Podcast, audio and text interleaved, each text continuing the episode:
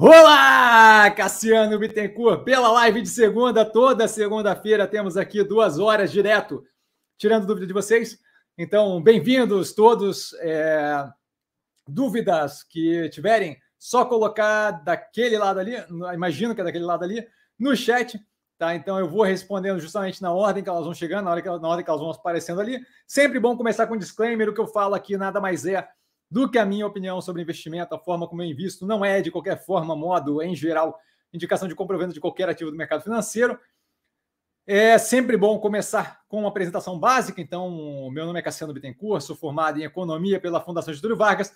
Trabalhei um bom tempo com análise de crédito corporate, empresas de grande porte, unidades externas pelo Itaú. Então, tudo que fugia da alçada do Itaú BBA e as unidades externas, o Itaú Benaire, Chile, Europa e por aí vai. Tá? E também com fundo de investimento offshore, também pelo Itaú. É, e hoje sou investidor estrategista pelo mercado financeiro. Por incrível que pareça, isso não é lido, é simplesmente decorado de fato. o que é ótimo, a gente começa diretamente com o Gabriel. Gabriel Eterno, boa noite, Eterno Mestre, boa noite a todos, sempre super educado. Na sequência, o Carlão. Boa noite, Mestre Cassiano, boa noite a todos. Obrigado, Carlão, boa noite, também sempre super educado. E o PC, nosso patrimônio tombado aqui do canal, adicionando um pouco de classe com boa noite, Cassiano, e como sempre, na sequência, boa noite, senhoras e senhores, sempre super educado PC. E ele começa com a primeira é, pergunta: eletricidade racionada na China, preço da luz na Europa, corrida nos postos de combustível no Reino Unido, e aí a fonte ali do Economist, né? A revista inglesa. É, qual a sua visão de possíveis impactos nas teses? Obrigado. Então, a princípio, não vejo, além de inflacionamento e aí, na questão ali, por exemplo, da energia na Europa, a gente tem grande parte do inflacionamento retido lá né, no que tange isso, porque é muito mais vinculado ali a, a, a, fornecimento de gás natural, que não é algo que propriamente afeta a gente diretamente, dado que tem uma questão considerável de regionalidade. Tá? Então, aquela parte não é uma parte que a gente tem muito, muito vínculo. A questão da China vem muito do compromisso deles com redução é, de emissão de gases, e aí aquela eletricidade racionada vem muito da questão de redução de consumo de carvão, que eles já estão aliviando consideravelmente, dado é, justamente o fato da incapacidade de migrar de uma paulada só para a energia sustentável. Tá? E a questão do combustível no Reino Unido é o que está acontecendo em geral no planeta como um todo. A gente tem ali o petróleo é, batendo em 80x é, dólares, desculpa, tá? o barril. E com isso a gente tem claramente o encarecimento de tudo quanto é combustível fóssil derivado dele, como gasolina, diesel e por aí vai.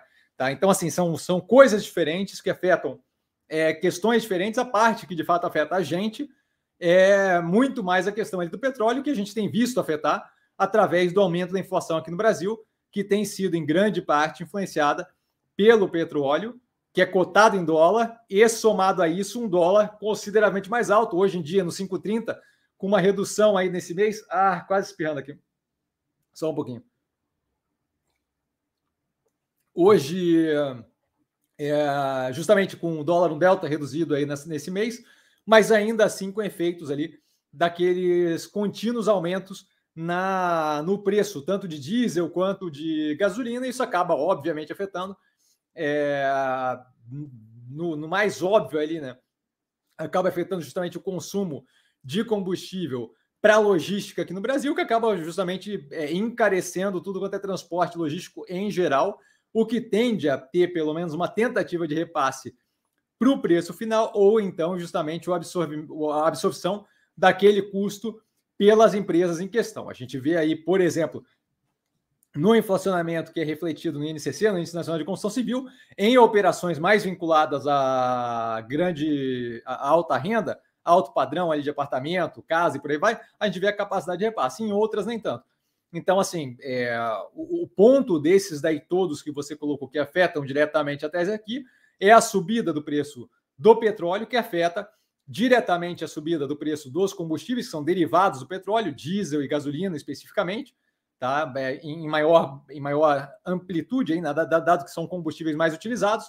A gente tem ali outros derivados petroquímicos, mas não são propriamente ali os que, os que deixam mais claro, mais óbvio é, a, a questão ali de, de custos. Então, basicamente, é dessa forma, acaba é, aumentando o custo ali logístico, aumentando o custo é, de transporte, combustível por aí vai, e, e consumindo um pedaço maior da, da massa salarial é, dos, do, do, dos consumidores, reduzindo um delta de consumo, mas novamente, questões que, na minha visão, são pontuais, não estruturais, e que a gente vai justamente ver é, evoluindo aí à medida que as coisas acontecem. Né? A gente tem ali uma, uma potencialidade com esse preço do petróleo subindo cada vez mais, de eventualmente dar um start ali nos produtores de petróleo através de shale, através de do, dos gás do, do, petróleo de xisto, né? Que é através de é shale gas. É... Ai, caramba, agora me, me fugiu aqui o termo, mas quando eles botam basicamente uma tubulação é, de pressão hidráulica quebrando as pedras lá embaixo e sugando justamente aquele, aquele líquido ali que tem petróleo, gás e por aí vai. Então, isso daí, possivelmente, se a gente tiver um crescimento mais forte nesse lado, a gente deve ter algum nível de arrefecimento do preço do petróleo, mas a princípio esses são os efeitos. Carlos, mestre, eu comprei muito na queda das ações do portfólio, mas entrando aos poucos, porque o cenário estava bem volátil. Agora, com a subida das ações, estou na dúvida: continuo aportando ou faço caixa? Então, assim, é, não acho que vale a pena. É, acho que assim, segue aquela mesma regra da gente fazer o quê? Da gente comprar os ativos é, à medida que eles estão abaixo do último preço mais pago, consideravelmente abaixo do preço mais barato. Ah, Cassiano, não tem nenhum ativo desse. Eu tenho 26 ativos no portfólio. Eu sei que pelo menos alguns daqueles dali estão bem depreciados. Caso de Mega, a Ômega, a Ômega Energia, eu vejo que ela está bem depreciada ainda. Tá hoje, inclusive, caiu abaixo ali dos 11,35 que eu paguei para cliente recentemente. E a gente tem ali mais alguns é, ativos ali que estão bem próximos, 5, 4% das mínimas. Tá? A ideia de ficar alocando com preço mais alto, eu acho que é completamente desaconselhável. A gente justamente busca o quê? A diversificação. Ah, Cassiano, eu estou ali com 10 ativos dos 26 que a gente tem no portfólio. Eu dou uma olhada nos outros 16 e vejo onde é que teria interesse em alocar. Por exemplo, Clabin não está a mais descontada do mundo, mas se eu não tenho posição ali para médio e longo prazo, eu não vejo por que não fazer é, posição ali, tá? É melhor do que continuar alocando nos mesmos ativos, aumentando o preço médio. Então, a ideia de aumentar preço médio ou de comprar acima do preço mais barato que você pagou, eu não acho que é uma boa ideia. Acho que é uma ótima ideia fazer parcimoniosamente, mas assim, assim como não dá para desesperar para alocar durante a queda ou sair vendendo porque está caindo, não dá também para querer se empolgar e ficar pensando, ah, eu deveria ter comprado mais e agora ficar injetando dinheiro, pagando mais caro do que as mínimas que a gente teve. Então, assim, pensaria em o quê? Diversificar portfólio, tá? Talvez para ativos que não estejam tão descontados, mas que sejam bem positivos, caso, por exemplo, de Clabin, tá? São, é bem positivo, tem um baita no espaço para correr, é, tem muito ainda para expandir, não é dos mais descontados que a gente tem no, no, portfólio, mas não deixa de ser um ativo bem positivo, com, com, com um futuro bem, bem promissor aí, bem sólido, tá? Então, assim, focaria nesse tipo de ativo, não faria de forma alguma injeção com preços acima dos últimos preços pagos, tá? Assim, ó, quando a gente tem um bom investimento que é feito, ele, ele em menor quantidade ou em maior quantidade, a gente é, fica feliz e acha positivo que aquele investimento tenha sido bem feito e que agora esteja rendendo capital. A gente não começa a injetar mais grana para tentar fundar o negócio, tá? Então, não, de, de jeito nenhum, ficar alocando o capital, pagando acima do último preço pago. E aí ele com outra pergunta, mestre, outra pergunta, com a temporada de balanço chegando, qual ação do portfólio pode ganhar mais tração em virtude dos seus resultados? É assim, eu não gosto de ficar prevendo o resultado, mas a gente vê ali é, as ações vinculadas a consumo que dependiam de, de economia presencial, tá? especialmente Burger King e Guararapes, foram ações de Guararapes agora respondendo mais agressivamente, mas Burger King ainda na, naquela é, resposta mais vagarosa, a gente vê que são ativos ali que foram muito penalizados, consideravelmente mais do que plausível, tá? Porque tava as duas atingiram preços menores do que quando estava tudo fechado em março de 2020, o que não faz nenhum sentido. Elas devem responder super agressivamente. A gente tem visto, inclusive, Guararapes responder agressivamente, Burger King respondeu positivamente, aí um real acima do que estava ali nas mínimas, ainda com bastante para responder e ainda consideravelmente descontado. Tá? Mas eu acho que ativos que derreteram demais é, e que tem muita relação com economia presencial, são ativos que vão responder muito mais agressivamente, dado o desconto descomunal que tiveram antes e que não fazia nenhum sentido, tá? Antônio, boa noite a todos. Super educado. Antônio, boa noite. Joel, boa noite, mestre. Ele continua com boa noite a todos também. Super educado. Joel é uma constante aqui no canal também. O Naldo, da Vodka de Coco. Boa noite, Cassiano. Boa noite, pessoal. Também super educado. Boa noite, Cassiano.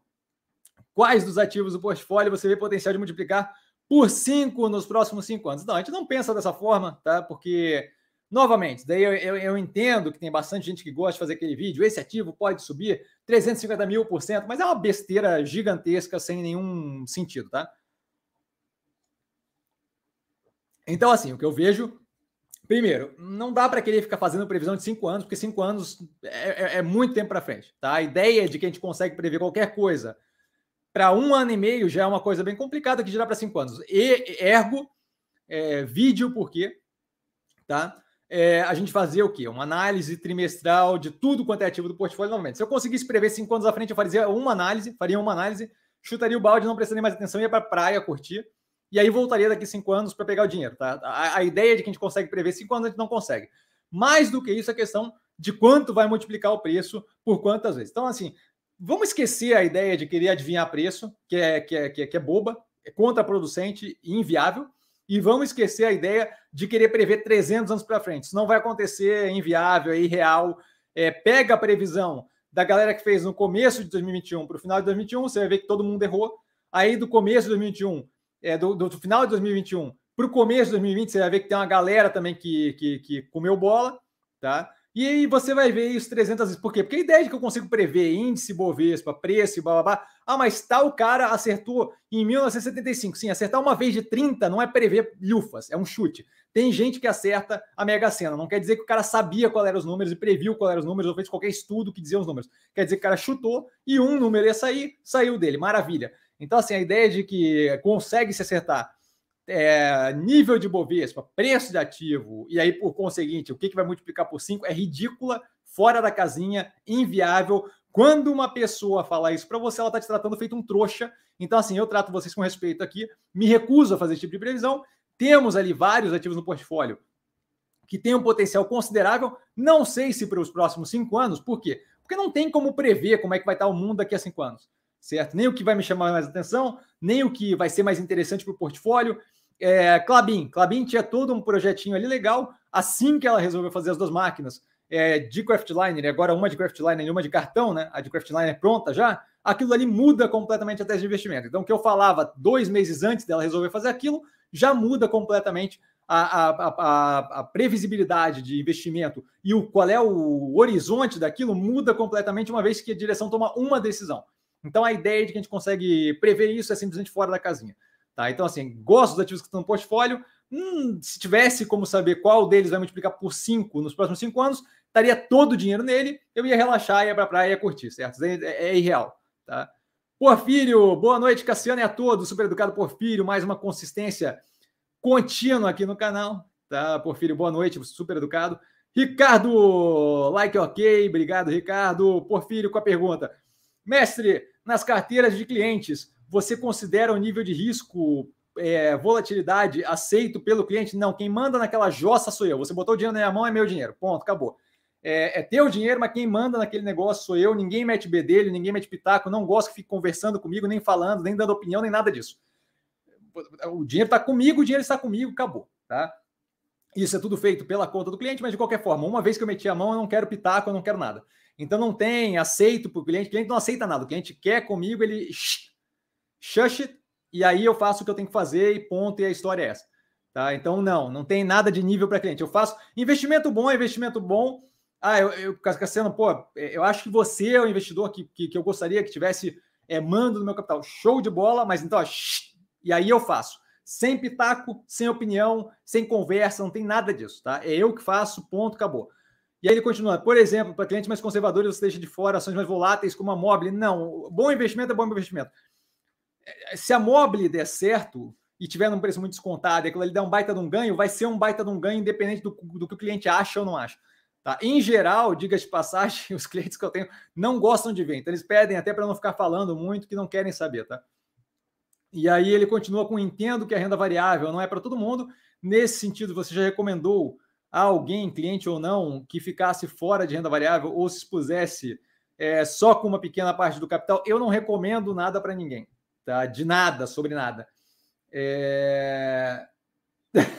Estão rindo aqui. Já estamos mandando risada da explicação que eu dei agora. É, eu não recomendo nada para ninguém. Vide CVM, não, não tem qualquer recomendação para ninguém de nada. É, eu, minha, minha questão com renda variável é assim: ó, lá dentro vai capital que você não precisa sem prazo, sem timing. Por quê?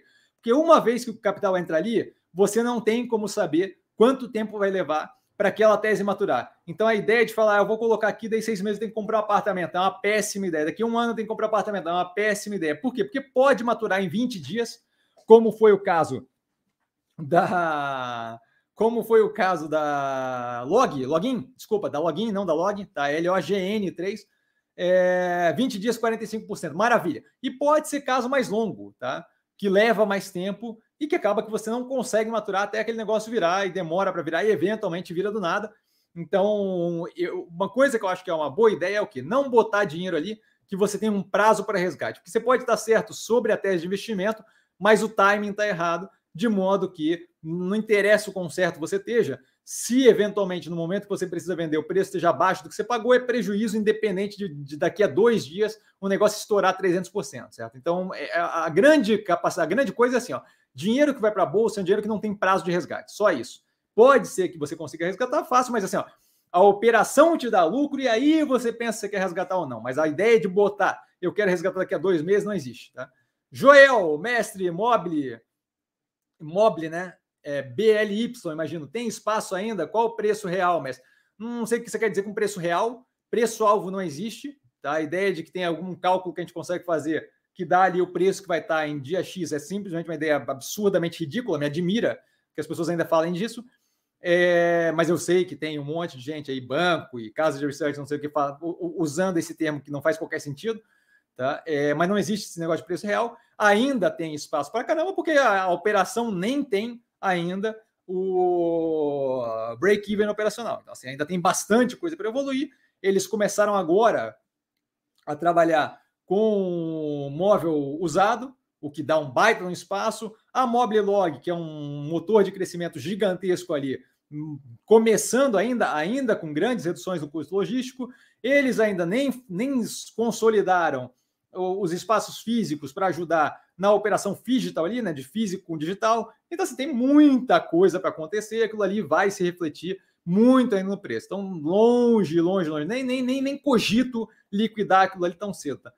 Clair, boa noite, boa noite, Clair. Rainer, boa noite a todos. Super educado, Rainer, boa noite. Esse tá virando, tá virando figurinha repetida aqui também, tá vindo direto, gostei. Jorge, boa noite, Cassiano, aprendendo sempre com você, fico muito honrado com as palavras, sempre feliz em ajudar. Jorge, bem-vindo aí. Carlos, Cassiano, boa noite, boa noite, Carlos. Quase que eu falo boa noite, Cassiano. Chegando no canal. Você faz valuation de fluxo de caixa descontado ou por outro método para encontrar que a empresa está descontada? Não, porque não faz qualquer sentido, tá? Porque qualquer tipo de cálculo de valuation me exige fazer um monte de assumption, me exige assumir um monte de coisa do futuro que a gente tem zero de capacidade de prever. Então, assim, ah, mas dá uma noção? Não, não dá uma noção. Dá uma noção do chute que você está fazendo. E aí, assim, qual é a validade daquilo? Eu vou gastar um tempo montando um modelo no Excel que vai, não é uma coisa muito complicada, tá? Assim, ó, ah, o Cassiano não gosta da matemática. Não tem problema com a matemática. Durante a faculdade, eu programava no MATLAB campo vetorial, com equação diferencial de segunda ordem. Programava no MATLAB é, é, programinha para calcular preço de opção exótica. Então, assim, a matemática não é problema. É muito mais simples. É, é, finança corporativa não tem comparação com matemática de verdade. Tá? Aquilo ali é o, trivial do trivial no que tange matemática. Tá? A questão não é a matemática. A questão é que, assim, ó, quando eu vou fazer ali, eu vou usar o quê? Uma, uma, uma taxa. Uma.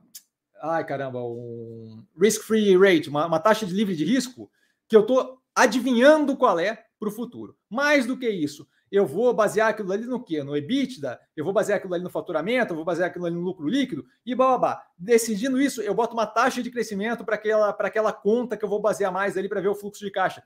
Posso fazer para o fluxo de caixa também. Vou, vou, vou lá qual vai ser o fluxo de caixa. Aí ali eu assumo uma taxa de crescimento. E ali eu queimo uma castada de coisa, como possível investimento agressivo que vem aparecendo no meio do caminho. E aí aquilo ali já não vale nada. Ou a taxa de crescimento tem um momento um pouco mais complicado naquele período como um todo. E aí aquilo ali não vale nada. Mais do que isso, Quando eu faço valuation, eu estou assumindo que o mercado vai pagar no ativo o quanto ele efetivamente vale pelo fluxo de caixa. E isso daí é zero de, de realidade. Vide agora a situação do mercado, certo? O fluxo de caixa descontado feito de uma operação que estava ali antes dessa derrocada toda de, de, de derretimento era, era X.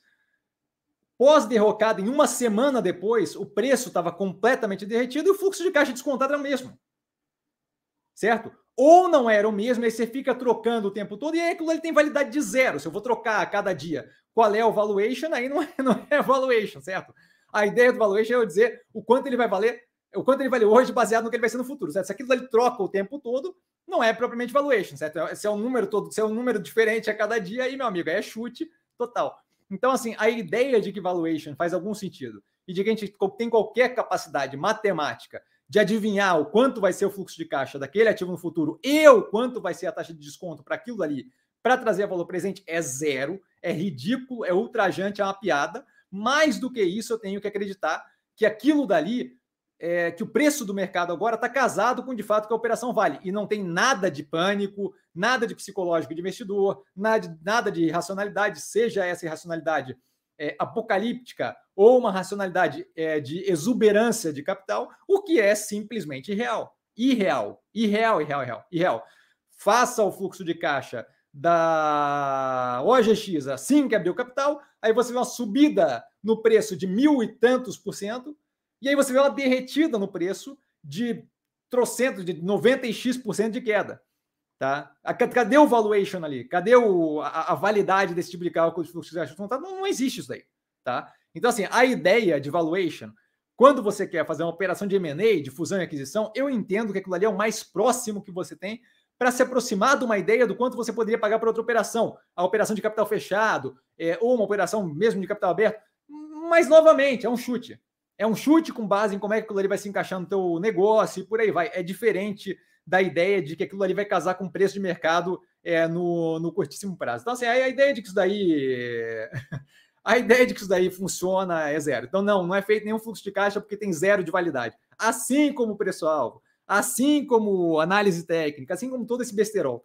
Fernandinho, boa noite, mestre. Boa noite, Fernandinho. Na próxima, eu acho que a vacina da Pfizer me deixou ligado, cara. Porque eu tô num gás hoje, que Deus do céu. Hum. Boa noite, mestre. Na próxima reunião, boa noite, Fernandinho. Na próxima reunião do Copom, acredita que RCN será Roques, Roberto Campos Neto, né? o presidente do Banco Central, é, será Roques com um aumento de, de um, um basis point, não, né? É 100 basis points, que é 1%, né? ou mais então, eu procuro não tentar adivinhar o que se passa na cabeça do presidente do Banco Central. O que eu vejo, como é, como é que você se guia, então, Cassiano? Eu me guio pelo que ele tem tomado de decisão, certo? O Banco Central, por natureza, e aí, e aí deixa eu só continuar a pergunta dele, já respondo, tá? Mesmo considerando que o quadro aponte para potencial recessão ainda com a inflação pegando, então vamos lá. É, primeiro, vários dos pontos da inflação tá, não são coisas que você consegue controlar por juros. Você pode subir os juros no, no, na casa do chapéu, Gasolina vai ser baseada em preço de petróleo, que é baseada em petróleo shale nos Estados Unidos, produção determinada pelo OPEP, ou OPEC, dependendo se você quer falar português ou inglês, e a capacidade efetiva de aumento ou não daquela produção por aquele cartel global. Então você pode subir os juros até onde você quiser, aquilo não vai reduzir preço de gasolina, porque o preço da gasolina está baseado não na, na, na capacidade de repasse para o cliente final, está baseado no preço do, do, do bem que vai ser refinado para efetivamente gerar aquela gasolina. É, posto de gasolina, é mesmo extração de petróleo, já trabalha com uma margem ali é, que, que o negócio opera muito vinculado ao preço lá fora. Tá? Então, assim, a ideia de que juros vai conseguir reduzir aquilo ele não vai. Tá? Preço de alimento, que depende é, de safra, também pode subir os juros para onde quiser, não vai resolver. Tá? Então, assim, ó, você tem um nível de capacidade da política monetária de afetar a inflação. É, supply chain, cadeia de suprimento, também não vai resolver. Eu não vou conseguir produzir mais ou menos chip dependendo dos juros que você coloca aqui. Então, preço vai subir igual. Ou não vai ter carro, ou não vai ter computador, e ponto, acabou. Tá? É, então, assim, você vai ter muito possivelmente, com esse tipo de coisa, nesse tipo de situação, uma redução no consumo, mas o preço, a inflação vai continuar lá. Então, não é propriamente uma questão é, que dê para resolver alguns desses, desses componentes é, energéticos, outro, outro, outro é esse, algum desses componentes inflacionários, outro é esse daqui. É, é, crise hídrica. Não adianta subir juros não subir juros. O preço é o que é, porque eu dependo daquela água para gerar, aquela água não está lá para gerar é, em hidrelétrica, vou ter que usar termoelétrica, não, não interessa, vou ter que pagar o preço a mais para termoelétrica e ponto, acabou. Tá? Então, assim, é, é, essa ideia de que todos os fatores ali da inflação são controlados pelo, pelo Banco Central, complicada. E aí, qual é a questão ali do se ele vai subir 100 basis points ou não? Se ele vai subir 100 basis points, que é 1%, né? Cada basis point é 0,1%, é, 0,01%, desculpa. É, então, 100 basis points dá 1%. Ele vai ou não vai subir? Eu acho que a parte relevante não é essa, porque querer adivinhar isso é simplesmente absurdo, tá? A parte que é relevante é o quê? Como é que ele tem se comportado até agora?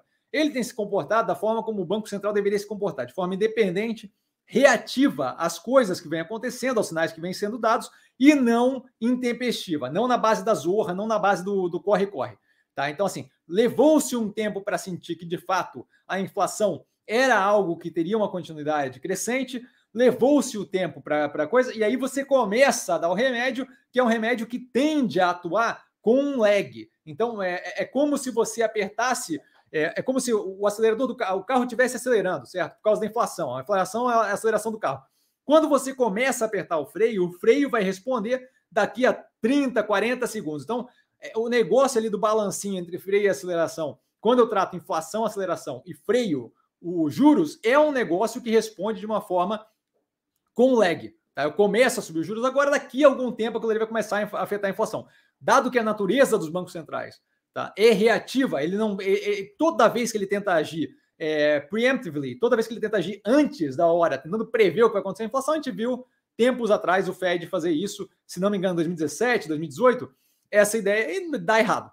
Tá? Dá errado porque você não consegue ter, você, você vai agindo à medida que você vai sentindo reativamente, não proativamente, no caso de política monetária. Então, assim, acho que menos importante do que se ele vai subir 1, 1,5, 1,25, 0,75 é o quê? Ele vem se comportando de forma racional? Ele vem se comportando de uma forma que seja a melhor, dado é, a falta de informação que se tem e a falta de capacidade de resolver as coisas com política monetária pura e simplesmente, sim, ele vem se comportando dessa forma. Então, o que eu faço? Eu boto ele de canto, assumo que ele será, que ele terá uma continuidade dessa racionalidade que ele tem mostrado, e aquilo dali deixa de ser uma coisa tão relevante. Por quê? Porque começa a ficar encaixada com as medidas que a gente tem da economia. Inflação, começou a querer arrefecer, ótimo. Eu não, não, não tenho mais aquela questão de que ela vai ser rampant, que ela vai ser crescente agressivamente ad eterno. Isso é ótimo. Isso deve causar uma reação de quê? De à medida que o Banco Central vai sentindo a inflação bater ali no, no, no ponto que ele acha para essa inflação, a gente vai ter o quê? Ele começando a justamente querer fazer aquele, aquele topo da curva, o slope da, da, da curva, né? E aí eu não tenho mais essa necessidade da continuidade de crescimento. Agora, se vai subir 1 ou 1,25, não é propriamente a parte relevante. Tá? É, a ideia de que é, o, o, quadro aponta para uma potencial recessão, não acho que é bem por aí. Tá? Acho que a gente tem ali é, ainda questões com relação à, à pandemia, mas a gente vê o que? Operações que dependem de economia presencial respondendo bem positivamente. A gente tem operações é, exportadoras indo bem. A gente tem o, o, o, operacional financeiro de bancos indo bem. A gente tem operações extratoras de, de, de commodity, Vale, Petrobras e por aí, PetroRio, é, CSN, por aí, indo bem. Certo? Então, assim, eu não, não vejo propriamente a recessão acontecendo. Eu vejo alguma desaceleração. A gente está naquela ideia de querer pegar no tranco. O Brasil não tem o potencial que os Estados Unidos têm de injetar uma quantidade cavalar de dinheiro com política expansionista fiscal e simplesmente pular o buraco, então a gente vai meio que catando cavaco naquela ideia. Tá? Acho que faz muita diferença a capacidade que a gente tem de levantar mais ou menos rápido no futuro próximo, esse cenário eleitoral se definindo numa direção menos populista e mais é, estruturante daqui para frente. Mas daí a gente vai ver o que acontece. Não acho que estamos num direcionamento de recessão é, no sentido apocalíptico da palavra. Sim, nós possivelmente ainda tenhamos algum nível de recessão técnica, que significa mais do que dois trimestres com PIB negativo, mas negativo 0,1, negativo 0,2 não é propriamente uma recessão. Né? Recessão é o que a gente viveu lá no período, no final do período final, metade do período é, do, do, segundo termo ali da, da, da, da, Dilma, certo? Aquilo ali é recessão. queda de X%, aquilo ali é recessão.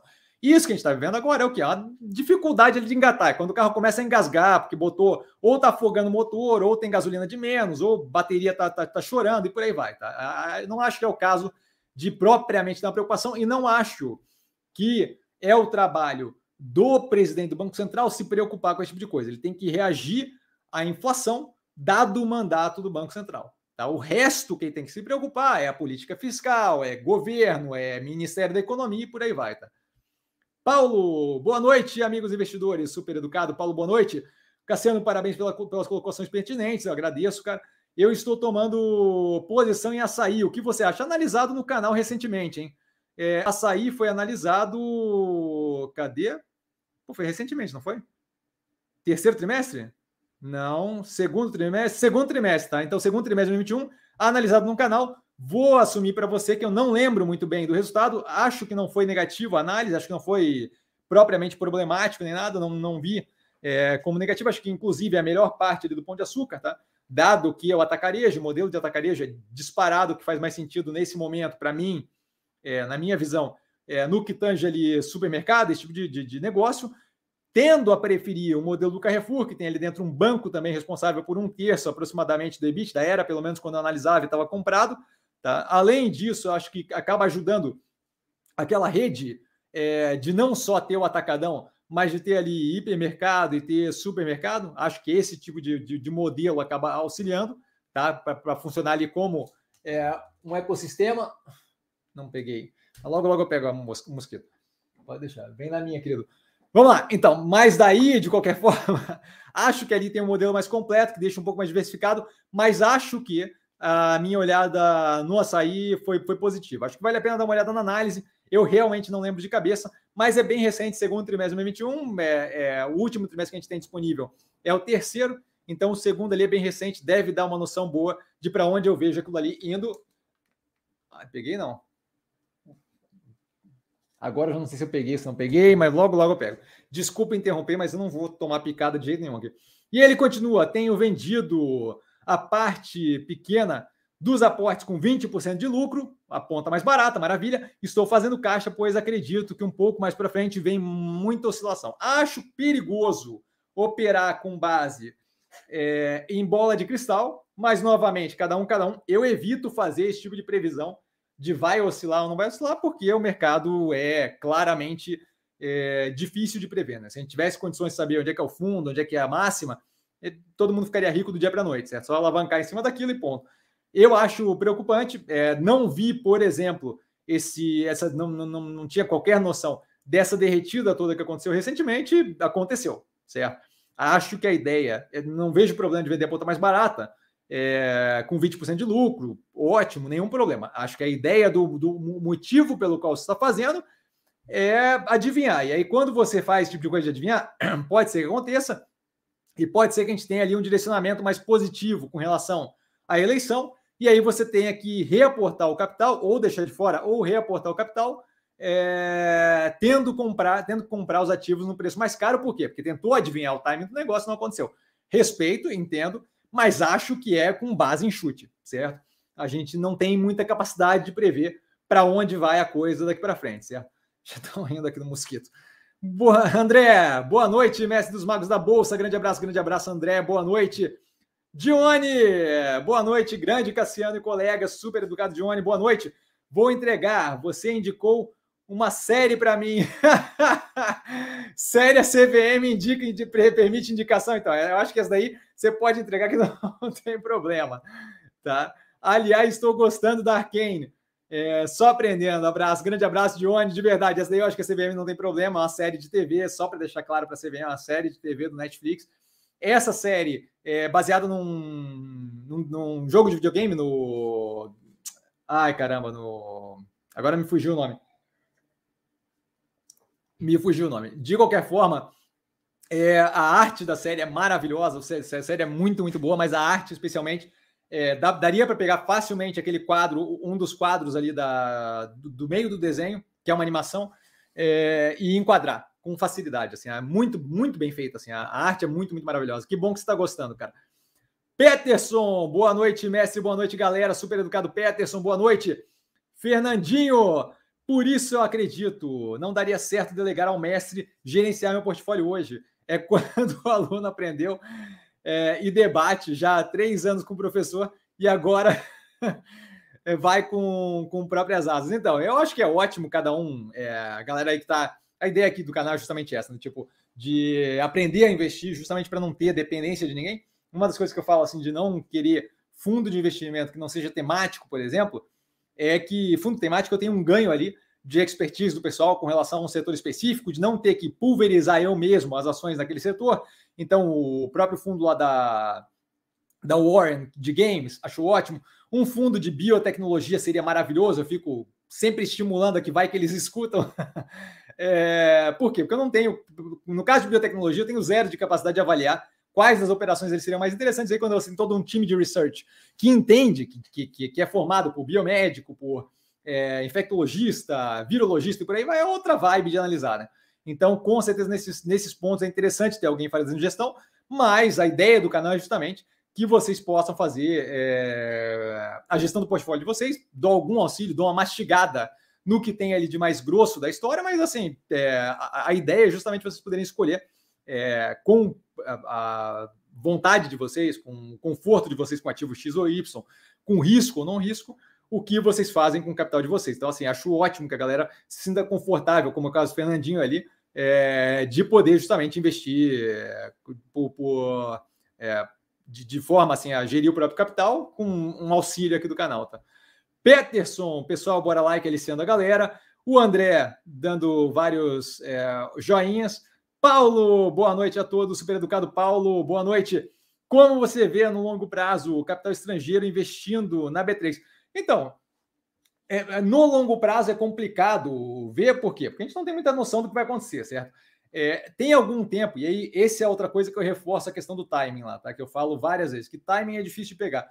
Tinha é, tempos atrás, ali, algum tempo atrás, eu vinha falando que eventualmente os Estados Unidos devem chegar num ponto ali de saturação e eventualmente aquele capital deve começar a ser realizado e alocado em outros lugares onde eu tenho um espaço maior para crescimento do que lá nos Estados Unidos. E aí a gente está vendo um pouco disso acontecer agora, de um capital saindo de mercado americano e justamente fluindo para outros mercados, incluindo o brasileiro. Tá? Uma realocação ali, dado que o mercado americano, é, em alguns pontos ali, deve começar agora algum nível de retração ali da política monetária mais expansionista, a gente deve ter um cenário delta menos interessante do que a gente tinha pouquíssimo tempo atrás. Então, você tem uma realocação daquele capital. E isso daí mais cedo ou mais tarde acontecer.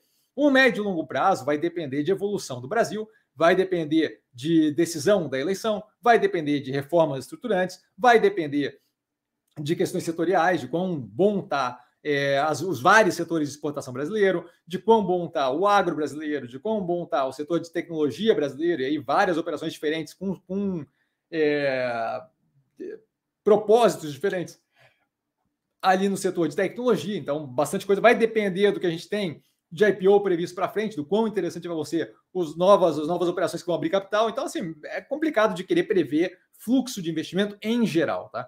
O ponto que eu acho que é relevante na história toda é não ficar preso em fluxo de investimento.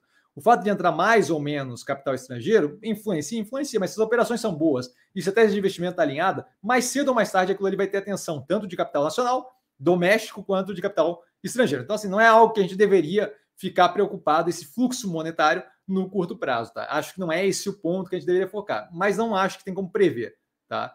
É, esse fluxo agora recente, por exemplo, acho que grande parte do mercado não previa que fosse acontecer, né? Essa quantidade de entrada de capital, uma atrás da outra, a semana inteira passada, essa semana de novo. Então, assim, a gente tem. É, a semana de novo, não, a semana, a semana retrasada, a semana passada, a semana ainda não sei os dados. Mas, assim, de você ter ali um bi, dois bi por dia entrando aqui no Brasil, tá? Mearim, boa noite, Cassiano, boa noite. Fale da Neogrid. Neogrid analisada no canal. É, continuo bem tranquilo com o ativo. A gente tem ali uma operação que eu acho que vale a pena dar uma olhada na análise da IPO, onde eu explico mais estruturalmente a questão do algoritmo. É, quanto mais cliente tem, mais consegue ter recepção de dados, mais consegue retroalimentar e, através de machine learning, é, melhorar o algoritmo e aí criar ali um círculo virtuoso. Então, acho que aquilo ali é bem interessante o fato de estar vinculado à supply chain, à cadeia de suprimentos, é algo bem positivo, dado o ganho de relevância que a gente teve, especialmente pós-Covid, nessa questão do, da cadeia de suprimentos. está cada vez mais em voga, dado que a gente viu ali a fragilidade que a gente tinha naquele modelo just in time, onde eu tenho exatamente o que eu preciso para produzir, exatamente o que eu imagino que a demanda, qualquer negócio eu peço mais, qualquer negócio eu peço menos, e fica sempre aquele, aquele mínimo mantido de estoque. Nesse momento agora, acho que é, vai ter um, todo um movimento de racionalização do uso é, de tecnologia para a cadeia de suprimento, e ela está bem posicionada ali no mercado com espaço para construção, com capital da IPO, com possibilidade de investimento e compra de várias outras operações que vão adicionar é, habilidades ali aquele sistema, aquela plataforma deles, que diga-se de passagem é modular, o que ah, favorece a capacidade deles de se adequarem a operações que já operam com a é, gestão de faturamento de outra empresa, eles conseguem fazer outra parte do negócio e ainda assim participar em conjunto, tá? o que facilita a entrada daquele primeiro contato. É, então, e, e, e, o ponto ali justamente é garear dado e mais dado e mais dado. Acho que a operação tem tudo para crescer agressivamente, estilo Skynet, assim, dominar o mundo.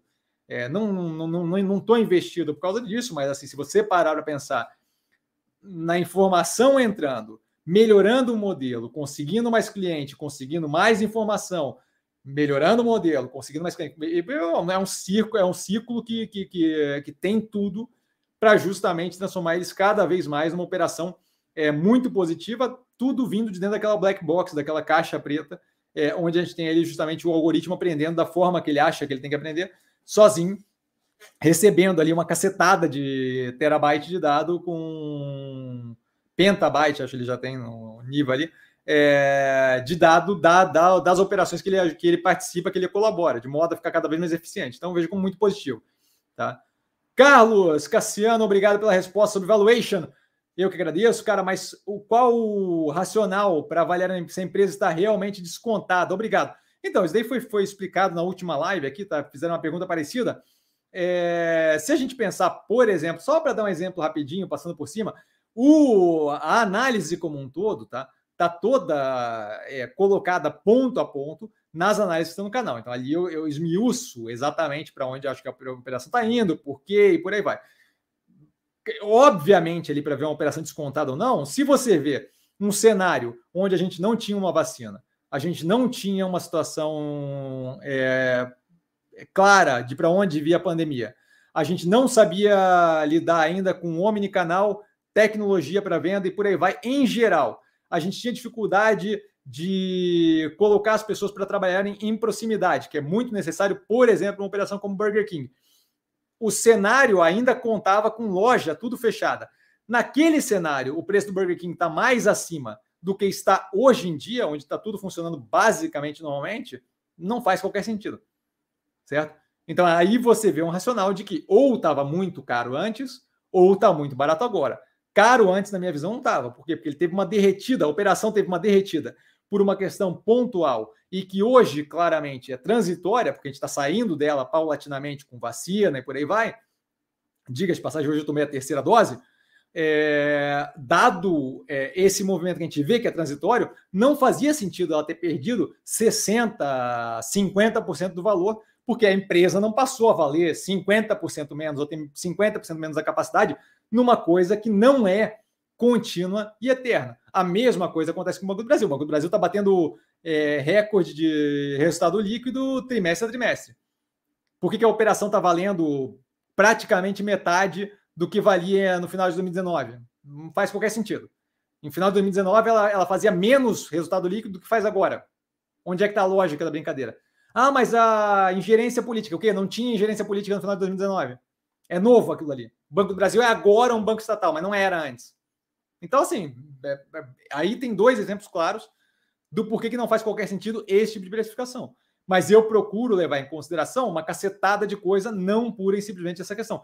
Quando você vê, por exemplo, BR do Mar, naquela época da login lá, é, a galera falando que ia passar, e o preço da login começa a derreter pela possibilidade da BR do Mar passar é aquilo ali é clara incapacidade de análise e aí falta de conhecimento de instituições brasileiras de como é que funciona o legislativo no Brasil, certo? Se você tem é, um momento ali onde você tinha, se não me engano, foi 2018, 2019, por ali, não lembro exatamente a data, mas se você tem um momento onde o governo está todo mirado para pelo menos tentar empurrar as reformas e aí você tem duas reformas grandes, a tributária e a administrativa, não passou nada, mas tentou. Estava tava naquele movimento.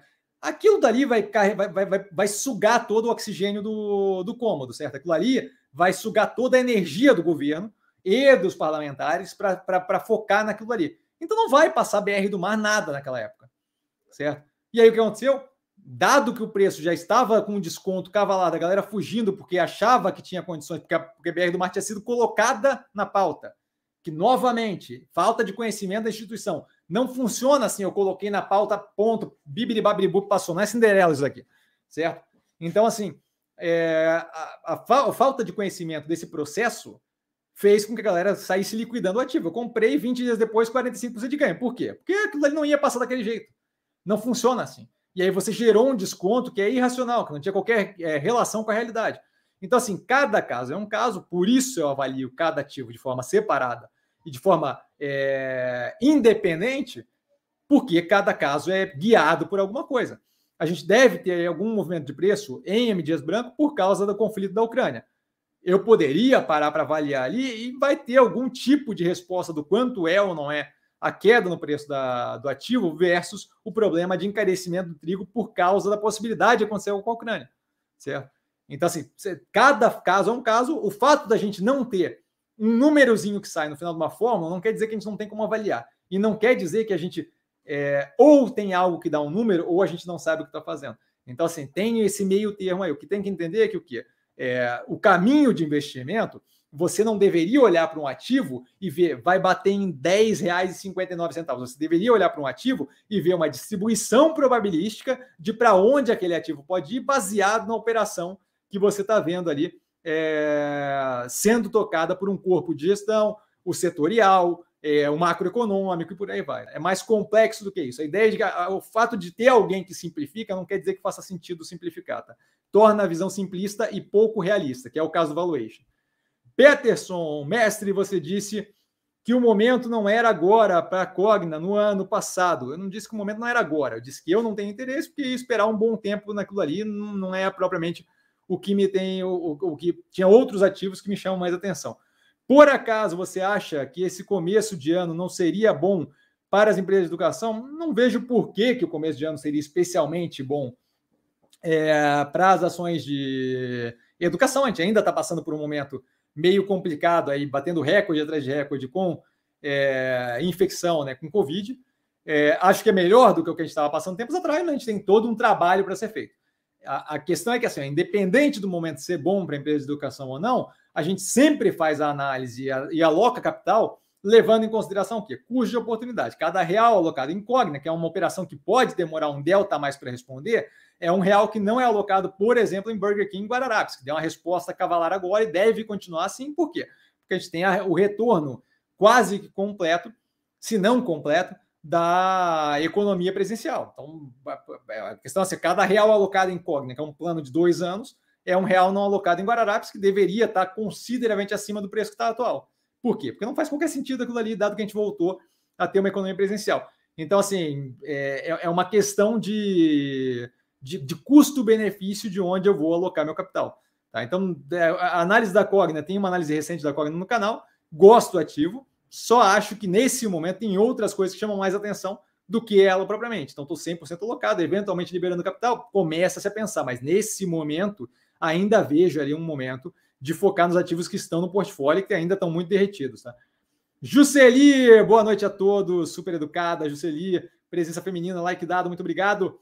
Adriano, Banco Pan-Americano, o que te parece? Me parece uma operação é, é interessante que está analisada no canal e que vai entrar no portfólio depois da compra é, da Mosaico por eles. Não é um ativo que me chama grande atenção, é um ativo que é um, é um banco que faz bem o que se propõe a fazer, Acho que a compra da Mosaico foi uma compra acertada, traz eles mais para participação na, atrás, no, no, na jornada ali do cliente nas compras.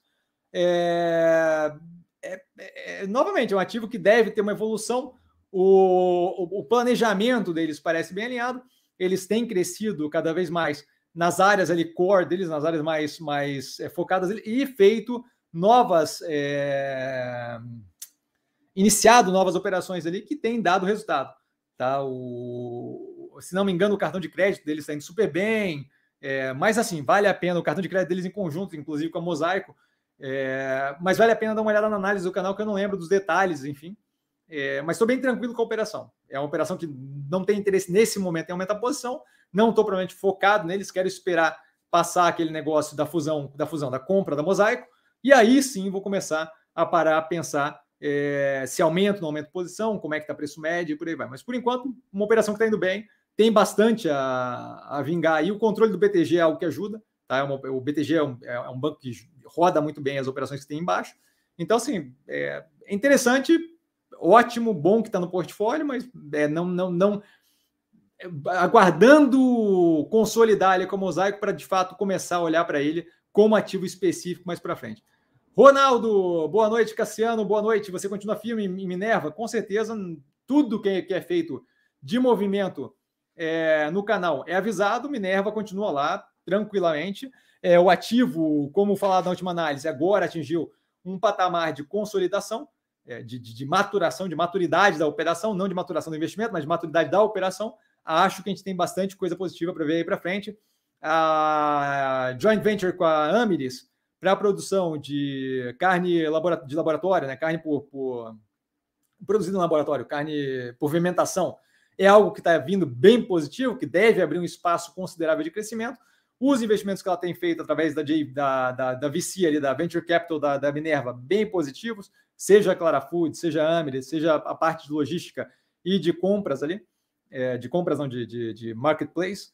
Tá? É, a operação deve vir positiva agora, a reabertura para a China é positiva, o aumento de compras dos Estados Unidos é positivo, continuo zero preocupado, bem interessado no ativo. Tá? Porfírio, mestre, você comentou que não. Ah, ah desculpa, é outra, achei que era a Cognitive de novo. Você comentou que não tem interesse no momento de investir na Bolsa dos Estados Unidos, porém, é possível que a gente veja eventualmente algum estoque na carteira do canal, com certeza. Tá? E aí ele educadamente fala que continua. Você acompanha de perto algumas estoques é, específicas para um futuro aporte? Seria necessário um derretimento agressivo da Bolsa Americana antes de você considerar investimento nela? Não, então vamos lá. É, é, interessante a pergunta aqui. Com certeza é possível que eventualmente a gente veja investimento lá fora. Nesse momento a gente tem o quê? Uma exuberância de capital, ainda muita grana do, da política fiscal expansionista sendo jogada para investimento financeiro é, de renda variável, então ativos ali na Bolsa de Valores, tá? o que justamente é, inflaciona um pouco os preços. Não estou dizendo que está errado, mas inflaciona um pouco os preços e não quer entrar nas altas do negócio, tá? É, não, não tem como adivinhar qual é alta e qual é baixa, mas não quer entrar quando está tudo no oba-oba e o governo tocou fogo no dinheiro ali no coisa. Então, assim, parte desse, desse, desse dinheiro guardado é, dos consumidores que foi auxiliado pelo governo vai começar a sair. A gente tem visto uma redução paulatina, começando a querer reduzir a poupança do, dos consumidores. Aquilo dali deve cada vez mais, com a volta a uma vida normal, reduzir a pressão no mercado de trabalho e puxar um pouco daquele dinheiro guardado, que deve tirar um pouco desse capital sobrando é, no mercado acionário, que deve justamente liberar ali um delta, é, reduzir um delta nesses preços.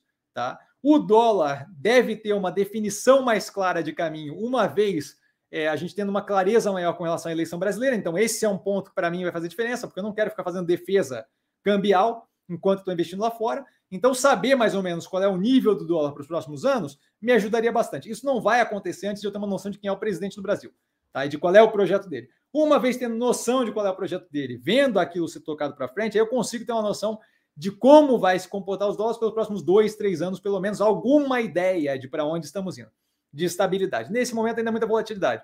E aí não quero ficar me defendendo de, de, de pressão de dólar, de se sobe, se desce, pode ser positivo, pode ser negativo, no chute não dá, tá? Então teria que fazer uma posição é, de hedge cambial, que eu não, não tenho interesse de ficar me alocando desse jeito num mercado que está um delta inflacionado. Uma vez isso acontecendo, sim, muito provavelmente teremos. A gente tem vários mercados que a gente consegue se expor lá fora, que aqui no Brasil fica impossível de se expor, tá? Especialmente ali no que tange é, biomedicina, é, no que tange essa parte mais avançada, e no caso agora a gente tem um delta ali investido pela Minerva, e consegue fazer também, né, por Marfrig e, JBS, mas é muito pouco da operação como um todo. Mas lá você tem a opção de, de se expor especificamente ali é, a operações, por exemplo, de carne de laboratório, de menor porte, muito provavelmente através de fundos de venture capital, mas ainda assim você consegue. Então a gente vai ter mais cedo ou mais tarde. Eu acompanho o mercado americano também, não tão de perto quanto eu acompanho o brasileiro, tá? Mas se você olhar lá os podcasts, você ver que eu acompanho bastante do mercado americano. Tem algumas coisas aí é, que, eu, que, eu, que eu acompanho mais de perto, alguns ativos, justamente para ficar olhando, para na hora que o negócio começar a ficar interessante, não entrar ali todo no escuro sem ter um histórico da coisa. Mas, porém, todavia, ainda acho muito cedo. Eu acho que a gente, esse ano, ainda não tem é, um investimento mais forte lá. Teremos, muito possivelmente, um investimento lá, e aí eu novamente volto a reforçar aqui minha torcida. Se a Warren abrir um fundo de biotecnologia com trava cambial, é um fundo que eu tenho total interesse de entrar. Tá? Total, total interesse de entrar. Por quê? Porque é um jeito que eu tenho de me alocar em biotecnologia, que eu acho que é muito forte, essa onda de mRNA, de RNA mensageiro, não vai começar e parar agora, vai, vai, vai ser um negócio longo. Tá? E eu gostaria muito de participar desse processo como um todo. Vocês estão vendo que eu estou acompanhando no compondo da tese, vacina para herpes, vacina para HIV, que está começando, eles, se não me engano, a herpes com BioNTech é, e, a, e a, desculpa, a do HIV com a Moderna, tá? Mas, de qualquer forma, a gente está vendo aí o início da prova de conceito de mRNA como algo muito, muito interessante. Tá? Então, assim, eu adoraria poder entrar, especialmente se o cara do, do fundo vai fazer a gestão da, da, do travamento cambial, eu ia ficar bem feliz de ter que me preocupar zero com dólar ou câmbio, eu, porque a BioNTech não é nos Estados Unidos, se não me engano. É, é a, a, a, operação é, no, é, na Alemanha, eu não sei se trade lá, mas imagino que trade lá é a ação.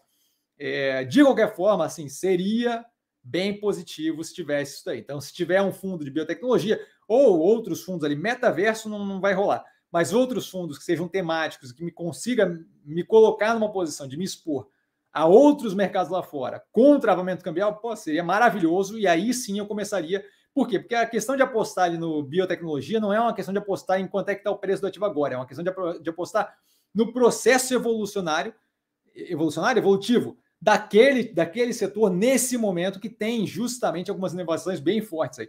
A gente viu a passagem um pouco apertada ali, ainda um pouco questionável da droga contra Alzheimer, é, que foi um movimento interessante. É um setor que eu tenho muito interesse, especialmente a parte do mRNA ali, e acho que seria muito interessante. Então, assim, é sim possível. Eu não vou fazer para ganhar seguidor no canal, nem para ficar botando videozinho bonitinho para vocês, porém, é possível, inclusive, que a gente comece a falar um pouco mais de perto do fundo de games da Warren. Isso depende aí de uma conversa que a gente possa vir a ter, é, eu e a Warren, mas de qualquer forma é possível que eventualmente a gente tenha análises mais aproximadas aí de, de ativos que componham fundos desses temáticos, tá? Mas a princípio ainda vai um tempo para essa coisa acontecer, porque ainda não tem, tirando esse ponto da biotecnologia, ainda não tem propriamente um interesse mais forte meu nesse, nesse no, no, mercado americano neste momento. É possível, eventualmente, que a gente tenha, inclusive, investimento em outros países, tá? Que não só o americano. Mas aí tem coisa para acontecer, tá? Paulo Anatel aprovou a venda da Oi Móvel. O povo da Oi tá alvoroçado, só alegria. Eu acho que assim é, é, é, eu cuidaria com o oba-oba, dado que é um, uma, uma, parte do processo que eu não acho que era mais é, difícil de passar, nem difícil de ser aprovado. O que podia acontecer ali é de não aprovar a venda para o consórcio das três e ter que vender para uma outra operação para entrar no Brasil ou diluir um pouco mais. É, acho que a notícia não é oh, esse bafafá todo, mas cada um, cada um. Vanessa, boa noite, Cassiano e coleguinhas investidores. A Vanessa, nossa rainha de bateria. Olá, Vanessa, bem-vinda. Like dado, retornando das férias, dando pitaco, que a série Arcane é do League of Legends, exatamente, do LoL, do League of Legends. Aguardando a próxima temporada. Eu gosto disso, a galera vem e de fato acrescenta nesse negócio aqui. Muito obrigado, Vanessinha. É... Passamos ali para o Ronaldo, eu já vou para a pergunta da Vanessa. Cassiano, você continua com a visão pessimista com Pomo. Não é uma visão pessimista, propriamente falando. É só se você. Ah, já me falaram que o Darlan voltou, já está ali embaixo. É, se você olhar para a operação, você vê que é uma operação que está um delta apertado. Não vejo. Não é, não é que é pessimista, é que não tem interesse. A margem é muito apertada, a operação não está rendendo muito bem. Eu não lembro muito bem como é que está para te falar bem da verdade. Eu analisei recentemente no segundo trimestre de 2021. Acho que vale a pena dar uma olhada lá. Não revisitei a análise. Mas o que eu falo, eu lembro de ter falado na análise, é algo que é bem muito do, do, do, do estrutural da operação. Então, assim, não, não, não, vejo como é que teria mudado aquilo ali nesse meio tempo. Tá? Ronaldo? Se tem alguma dúvida específica com relação à operação, eu preciso que você seja mais, mais específico, porque eu não lembro a fundo a análise, dado que é uma operação que não me chama atenção propriamente. Tá? Eu realmente vou ficar te devendo essa. É, continuo com a mesma visão que estava lá. Se tiver algo específico para pontuar, coloca ali embaixo que logo, logo eu vou lá e a gente já chega lá e, e tira a dúvida, tá, Ronaldo? Vanessa, mestre, se possível, quais as perspectivas para a Mega 3? Obrigado. Então, a operação continua com um crescimento é, muito forte, engatilhado. Agora, com a fusão de ômega geração com ômega desenvolvimento, que formou a ômega energia, que é a tal Mega 3, aquilo ali fica mais in-house, fica mais tudo junto, de modo que fica mais fácil o trâmite é, de justamente desenvolvimento dos projetos e entrada nos projetos para médio e longo prazo do que duas operações separadas, tá? É, totalmente vinculada à energia sustentável, e não estou falando só de PCH, um percentual muito pequeno de PCH é muito mais eólica e um delta é, de fotovoltaica, que é, querendo ou não, grande parte do futuro. Você tem ali o futuro da energia elétrica vinculado muito provavelmente à produção de produção de ai caramba, hidrogênio para estocagem de energia, evolução de baterias, que agora a gente está começando a viabilizar aí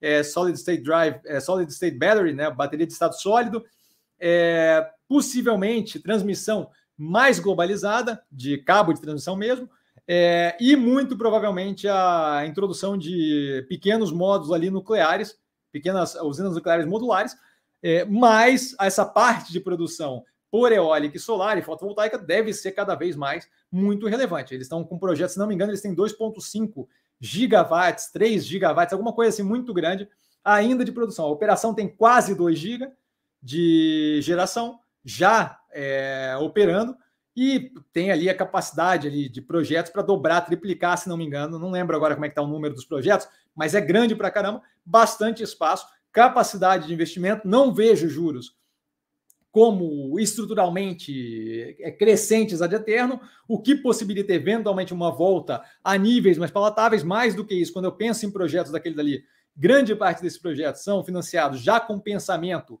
é, no modelo de infraestrutura elétrica, que é bem positivo não deixa de ser algum delta mais custoso, dado que a gente está falando de empréstimo, né, de financiamento para crescimento.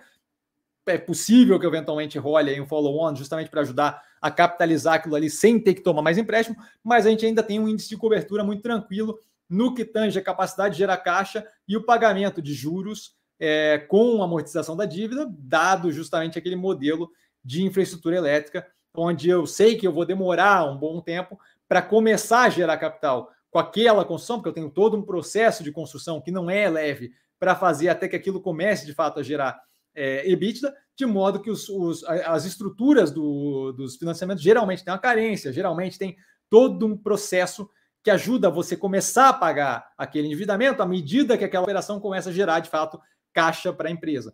Tá? Então, assim, é, perspectiva bem positiva, bem interessante, só é, o preço patinando, e justamente por isso a gente entrou aí para cliente é, na operação. Estou pensando em, possivelmente, dependendo de como reagir, burrifar a capital ali para dentro com a conta da Warren, tá? Darlan, a lenda! Boa noite, Messi, boa noite a todos. Boa noite, Darlan! Sempre super educado. Felizmente hoje consigo ir participar da live, fico sempre honrado com a sua presença. Darlan, coraçãozinho e um beijo enorme, a lenda do canal. Vitor, boa noite, Cassiano e demais investidores super educados. Vitor, boa noite. Mestre, quando e se puder, comente Yoshi Maxion.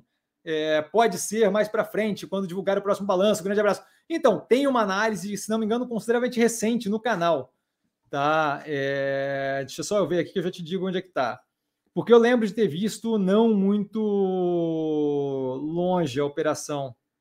É, mas acho que já faz mais tempo do que eu imaginava. Estou sentindo aqui que faz mais tempo. É, eu estou com a ideia de que foi perto, mas não sei se foi perto, não. É, eu não sei agora onde é que está essa análise. É, MYPK? MYPK. Deixa só eu procurar aqui, que eu tô. Eu tenho a impressão de que eu não fiz tem muito tempo. Eu lembro de ter feito Tupi, Tupi, Tupi foi recente, segundo trimestre. É, mas acho que eu acho que Maxon faz tempo. É, de qualquer forma, sim, eventualmente devo dar uma olhada. É, faz tempo, foi no segundo trimestre de 2020. É, dou uma olhada assim na operação assim que possível, tá? É, nesse momento, dado justamente aquele andamento é, do setor automotivo ali, né, dificuldade de produção com falta de chip, e ela sendo em, em uma parte considerável ali, produtora de roda, né, de, de alumínio, não sei se é propriamente é, a operação mais interessante, mas, mas eu devo revisitar ela assim, assim que possível. É, não é prioridade da Viltra, a gente tem várias operações aí, mas vou guardar aqui com carinho é, para dar uma olhada nela. Vale dar uma olhada na análise que está no canal, qualquer negócio também, tirar dúvida comigo. Talvez eu consiga te dar algum insight ali na operação mais recentemente. Nick, boa noite, professor. Boa noite, Nick. Apenas curiosidade, mas sua forma de pensar assim, bem alinhado com a realidade e racionalidade, é algo que você desenvolveu com o tempo ou já era assim desde criança e tal? Valeu. Então, eu gosto de dizer que eu, que eu nasci com 50 anos, sabe? Então, agora eu estou com uns 87, mas assim, é, é algo que é desenvolvido, tá? É, não, não, eu, eu, eu, nunca fui o cara genial, assim, sempre fui o cara muito determinado que conseguia chegar nos lugares, tá? Então, assim, tanto o método de investimento quanto é, a forma de pensar quantas decisões que eu tomei com relação à carreira, nem todas deram certo na vida, é decisão de, de, de, de vida pessoal mesmo, é, são todas resultado de determinação, consistência, pegada firme, de ir para cima, de não desistir, mas saber admitir quando não deu e, e reconstruir, repensar. Acho que a parte mais importante para chegar é, num ponto de você estar tá feliz, opa, porrada aqui, que você está feliz com quem você é e com quem você construiu, é a capacidade assim de, de, olhar para você e, e, fazer autocrítica, sabe? Do tipo, olha, isso aqui não foi desse jeito, talvez devesse ter feito diferente. E aí, justamente, mais um pontinho que você altere em você. E você vai para frente, as coisas acontecem, aí você faz mais uma coisa que não é bem como você gostaria. E aí você olha para dentro, assume que foi besteira sua, assume que fez errado, altera, e aí você, cada etapa dessa que você faz, é dolorido para caramba olhar para dentro e, e, e autocriticar e, e, e admitir assim, a responsabilidade é minha e por aí vai. Mas cada vez que você faz isso, fica mais fácil, e cada vez que você faz isso, você passa para uma próxima etapa, uma pessoa, um delta melhor do que você era antes. E esse processo faz com que você cada vez mais construa justamente a consistência da tua forma de ver mundo, a consistência do teu caráter, da tua ética, da tua moral, é, da, da, da, forma de pensar, e não precisa necessariamente ser muito vinculado à realidade, nem à racionalidade. Eu, é, assim, conheço é, pessoas incríveis que não tem nada a ver com o que eu sou, sabe? Especialmente assim quando a gente fala ali da parte é, de sensitividade, é, de falar esoterismo soa sacanagem, assim, mas não é não é sacanagem no, no, sentido assim de, de ter uma capacidade de desenvolver é, esse lado mais é, como é que eu vou falar isso? Desenvolver esse lado mais é, sensitivo da coisa, mais espiritual da coisa. Eu sou, eu sou pouquíssimo espiritualizado. Então, assim, é, eu conheço gente que é incrível desse jeito, que tem um monte de habilidade que eu não tenho, tá? É, inclusive, Mercúrio retrógrado vem, vem dessa história. E, e, e, que consegue, justamente, conseguiu desenvolver através de autocrítica, através de reconstrução é, das partes que a pessoa mesmo quebra para reconstruir de um jeito diferente, é, quem ela é, de uma forma completamente diferente, mas que ainda assim é muito positiva. Então, não acho que o foco deveria ser buscar, e não estou nem dizendo que é o que você está falando, mas acho que o foco deveria ser buscar racionalidade, ser muito foco com o real, que é o meu caso, sou bem caxias, sou bem seco, sou bem sisudo, é, mas eu acho que quando você olha para dentro, vê o, o, que você não gosta muito, quebra e reconstrói, vê o que você não gosta muito, quebra e reconstrói, você vai cada vez mais virando a pessoa é, que você reconhece no espelho, que você olha no espelho e tem orgulho de quem é, e por aí vai sabe? E, e, acho que esse processo de, de, de olhar para dentro de si mesmo, quebrar e reconstruir, de autocrítica consistente, consistente, de de fato assumir responsabilidade pelo que faz, de de fato falar, não, tá errado, não, não fiz certo, não, não sei o quê, e assumir, e, e quebrar aquilo dali e reconstruir, quebrar e reconstruir. Esse processo faz você ter cada vez mais consistência, seja essa consistência mais espiritualizada, seja essa consistência mais é, sisuda, racional e caxias, que é o meu caso, é, você cada vez mais vai, vai, vai chegando nisso. Então, não foi. O, o, o, o, que, o, que, o que eu acho que vem de mim de criança é aquela vibe de, de, de, de taurino, de, e é engraçado falar de taurino, porque não é muito uma coisa que eu acredito, mas assim, de, de teimoso, de bater a cabeça e continuar, de bater a cabeça e continuar, de bater a cabeça e continuar.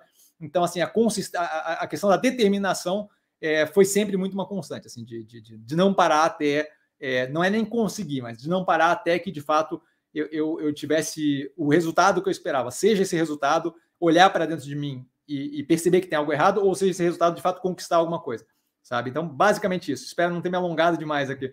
Darlan, quais as duas ações para alocar capital que chamam mais atenção neste momento? Espera aí, Darlan, que eu tenho aqui é, no painel. Eu tenho um painel aqui que eu estou usando para justamente acompanhar é, a montagem de capital do, do cliente novo, então isso daqui ajuda.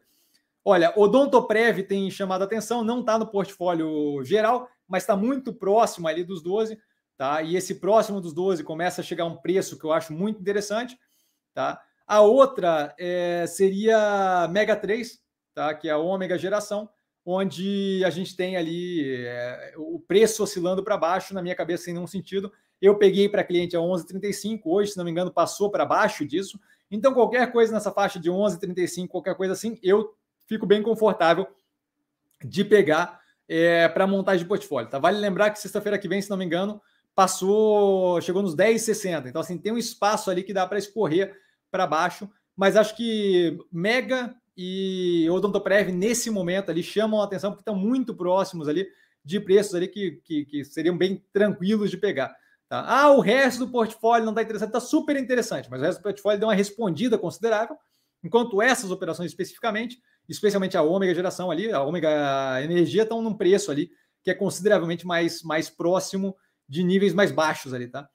Fábio, boa noite, Cassiano, boa noite, Fábio. O que você acha da VEG? Eu acho que é, é, tem análise no canal, eu não lembro do preço de como é que está agora, não tenho acompanhado, mas a última vez que eu analisei, um preço extremamente alto, mesmo considerando a evolução da operação, que é muito positiva, tá? E ele continua: vejo muita gente dizer que é a melhor ação da bolsa. Você concorda? Eu concordo que é uma baita de uma empresa, mas ser a melhor ação da bolsa para mim significa dizer que é a ação que vai me dar mais ganho. Não acho que é a ação que vai me dar mais ganho, tá? É, então, assim, é, eu pensando como é, lugar para trabalhar, seria uma ótima empresa. Eu pensando como devedor para a empresa, como, como, desculpa, como credor da empresa. Show de bola.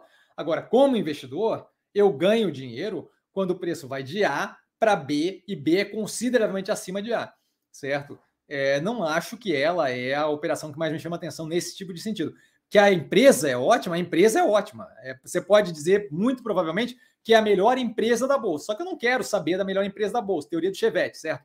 BMW tem comparação com o Chevette no nível de carro que é? Não tem. BMW é absurdamente melhor do que um Chevette. Uma BMW série, série 3.0 e um Chevette é, batidinho, não tem. Agora, assim, se eu pego um Chevette a 750 reais, acabadinho, para dar um banho de loja, vender a 6, 7, showzinho, boto placa preta e o caramba, e aí dá para vender até mais caro.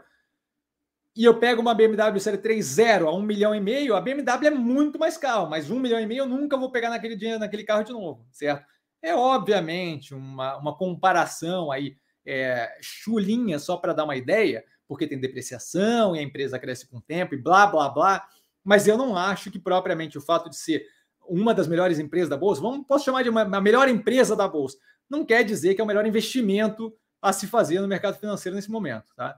Então, assim, eu acho, achava ela, não tenho acompanhado o preço agora, mas achava ela um delta cara para o preço, para a evolução do operacional financeiro está demonstrado na análise do canal. É, acho que você estava pagando muito de crescimento futuro. Pode ser que a ação responda super bem, Pode ser, porque depende muito do psicológico do investidor, tá? Mas eu não apostaria, é, não, não tenho pelo menos interesse nesse momento de apostar ali, tá? Darlan, a tese de investimento da Via continua a mesma ou mudou alguma coisa? Mudou zero, Darlan, tá? É outro ativo ali que está respondendo super bem e que eu estou olhando para justamente adicionar no portfólio do, do, de cliente. É a mesma coisa do terceiro trimestre de 2021, é a análise é a mesma. Tá? A gente tem ali uma questão pontual com relação à judicialização dos processos trabalhistas, mas não é nada que me preocupe, especialmente se eles conseguirem manter o pagamento daquilo com recuperação de crédito tributário. Então, não é propriamente algo que, que vai afetar a operação, na minha visão, tá? É, e os motores de crescimento cada vez mais positivos. Então, zero preocupado com o ativo, segue tese do terceiro trimestre de 2021. Vou olhar bem a fundo esse trimestre, justamente para entender, porque agora dado que a gente tem uma questão pontual pesadinha ali, a gente tem que avaliar ponto a ponto cada trimestre. Mas aí, justamente, espero que a gente vá num andamento bem positivo. De qualquer forma, os motores de crescimento e, a, e o, o, direcionamento que está sendo dado pela gestão é muito positivo, tá? Edvandro, boa noite a todos. Boa noite, Edvandro, super educado. Marco, Edvandro também é um clássico do canal. Marco, boa noite para todos, super educado. Marco, boa noite. É, boa noite, professor Cassiano. Boa noite, cara. Conhece a empresa DASA 3? Percebi que está muito descontado. Acho que a avaliação de estar tá descontado ou não vem depois de uma análise da operação, tá? A DASA é laboratorial, é, não tive tempo de olhar ainda, vou até anotar porque acho que não está nem na lista ali, tá? Não sei se tem volume ou não. Antigamente o volume era baixo, tiveram várias operações ali que ocasionaram a redução do volume. Eu estou anotando aqui no, na agenda para poder começar a dar uma olhada nessa nessa operação, porque é possível que, se tiver volume ali, é interessante. Nunca parei para olhar de perto, então prefiro não fazer nenhum comentário mais aprofundado sobre ativo, mas eu sei que é um laboratório de grande porte, tá? E deixa eu até ver aqui se estou falando da mesma empresa. DASA 3, exatamente, Diagnóstico da América. É uma empresa grande, de grande porte, não parece ter volume baixo, tá? É, dado aqui o, o que eu vejo aqui do gráfico, não parece ter volume baixo, mas vamos ver. De qualquer forma, é, tá aqui. Eu devo amanhã, por exemplo, já já começa a liberar para análise. Eu tenho que escolher uma porque não conseguiu, não começou a sair resultado. É possível que a gente dê uma olhada em alguma coisa assim. Tá? Obrigado pela, pela puxada, porque é uma que não tinha ali na lista. Eu estou querendo algum tempo já que ela passa na minha frente e eu não parei para ver ainda. Essa pode ser uma possibilidade, tá, Marco? Nesse momento eu vou ficar te devendo, cara. Sinto muito. Rodrigo, boa noite a todos. Super educado, Rodrigo todos com um arroba aí, todos e todas, hein? Rodrigo já todo ligadinho ali no, no gênero. Mestre, já dá para começar a olhar para G2D? Nesse momento, dado o desconto agressivo ainda nos ativos do portfólio, não estou olhando para nada que está do lado de fora, tá? A G2D ali é, tem um pedaço comprado é, no mercado Bitcoin, se não me engano, né? através de uma sub, de um, ela tem comprado na empresa que tem uma participação comprada no mercado Bitcoin. Aquilo dali, dado o, o, que a gente tem visto acontecer com criptomoeda, pode ser um negócio que cause um efeito meio negativo no preço do ativo. Não, se, se é, se é dado que o mercado Bitcoin ali é, é, é, um, é um, é um broker, né? É, é, tipo uma corretora, não é propriamente algo que me preocupa, porque não é como se eles tivessem, não sei ele quanto eles têm de posição própria tomada em criptomoeda, mas deve dar uma queimadinha no filme e deixar um pouco preocupado com a operação. Eu quero reavaliar a operação da G2D, justamente ver como é que está a evolução das operações que estão lá dentro, tá? É, por enquanto, não é nem a questão de reavaliar ou não reavaliar. É, gosto da operação, só não vou expandir ainda, dado que ainda tem espaço para redução de preço médio considerável em muitos ativos do portfólio. Tá? Então, eu vou focar primeiro no portfólio, e aí, assim que a gente começar a voltar para preços mais realistas dos ativos do portfólio, alguns deles já com preço bem interessante, mas outros não, Aí a gente começa a olhar para outros ativos. Aí entra G2D, entra BRBI, a BR Partners, entra Gerdau, entra vários, várias operações, tá? Vitia, que é outro que eu quero dar uma olhada. Aí a gente começa a ver esse tipo de ativo. Por enquanto, focado nos ativos do portfólio, tá? A Zef, é, fala Cassiano, opa Zef, fala. Boa noite para você, a todos, super educado, cara, boa noite. Sugere deixar uma reserva para investir no exterior, levando em conta o cenário político nacional ou investir tudo na B3. Neste momento, 100%, estou 100% comprado na B3. Eu costumo não ficar blá, blá, blá falando. Eu, eu, aqui é tudo aberto, eu estou sem caixa nesse momento, estou com um delta de caixa aí, que deve entrar como borrifada na Warren, estou só esperando para ver como é que as coisas se estabilizam, dada essa subida mais agressiva recente, tá? Se eventualmente um ativo ou outro ali patinar, é, é, é lá que vai tiro, tá? É, mas nesse momento, completamente 100% comprado em B3, por quê? Porque a gente tá, tem aqui um mercado muito descontado, com a pressão ainda do dólar é, consideravelmente inflacionado, dado vários fatores, não estou dizendo que inflacionado é, sem razão, mas dado vários fatores, e aí acaba favorecendo demais para a gente aqui a compra desse tipo de ativo é, nos preços que estão agora. Então, neste momento, 100% comprado em B3. Como comentado ali antes, não sei se já estava aqui na live, é, mas devemos eventualmente no futuro começar a ter algum investimento com interesse lá fora, especialmente se a Warren, Warren, se a, se a Warren é, colocar aquele fundo de biotecnologia. Aí sim a gente começa a ter um interesse bem grande, aí um travamento cambial fica tudo mais tranquilo, porque não tenho que pensar em dólar, o que ajuda consideravelmente o andamento desse tipo de operação, se eu não tiver que me preocupar com mais um fator, que é o fator cambial. Mas no momento, tudo aqui na B3, ah, por enquanto, tá? Eventualmente a gente começa justamente a ver uma oportunidade de outro lá fora, mas ainda não acho que é o momento para mim, tá? Especialmente com a justamente por causa da falta de resolução no que tange o, o a questão ali governamental de eleição, tá? Se, se a eleição é definida numa direção mais positiva, tá? O que que acontece? Eu tenho um arrefecimento do dólar. E aquele arrefecimento do dólar, se não tiver rede cambial, aquele arrefecimento do dólar pega o meu investimento lá fora e começa a derreter aquele investimento. E eu não quero que isso aconteça de graça, não quero tomar na cabeça de graça, certo? Então, primeiro, uma definição é, mais, mais clareza de como é que vai ser o cenário eleitoral aqui, para daí a gente começar a pensar em como é que vai ser o dólar, pelo menos num ano, num ano para frente, aí a gente começa a ter uma noção, tá? Moscato Cassiano, boa noite, obrigado pela ajuda de sempre, sempre um prazer, cara. Boa noite para você. Jorge, boa noite a todos. Super educado Jorge, boa noite. Vejo o mestre com um sorriso vejo o Messi com, com um sorriso. É muito bom, as redes começam a andar, maravilha. De fato, eu acho que a vacina da, da Pfizer fez alguma coisa comigo aqui. Então, estavam dizendo que faz o peito crescer, eu acho que o peito não cresceu, mas assim, a, a, o gás, a pilha que eu estou aqui, deve ter, ter uma ajuda também da quantidade de café que eu tomei hoje. E aí ele continua: quanto à quantidade de ativos em uma carteira, qual a sua opinião sobre ser considerado pulverizar é, o investimento ter mais de 30 ações, incluindo BDR ETF. Não acho que tem um limite, tá? Eu acho que tem que ter relação com o, o que a gente está pensando. É difícil controlar uma quantidade gigantesca de ativos. A gente aqui no canal não tem uma dificuldade grande de controlar os 26 da carteira. Obviamente poderia ser menor, poderia ser menor, mas não tenho dificuldade de controlar os 26.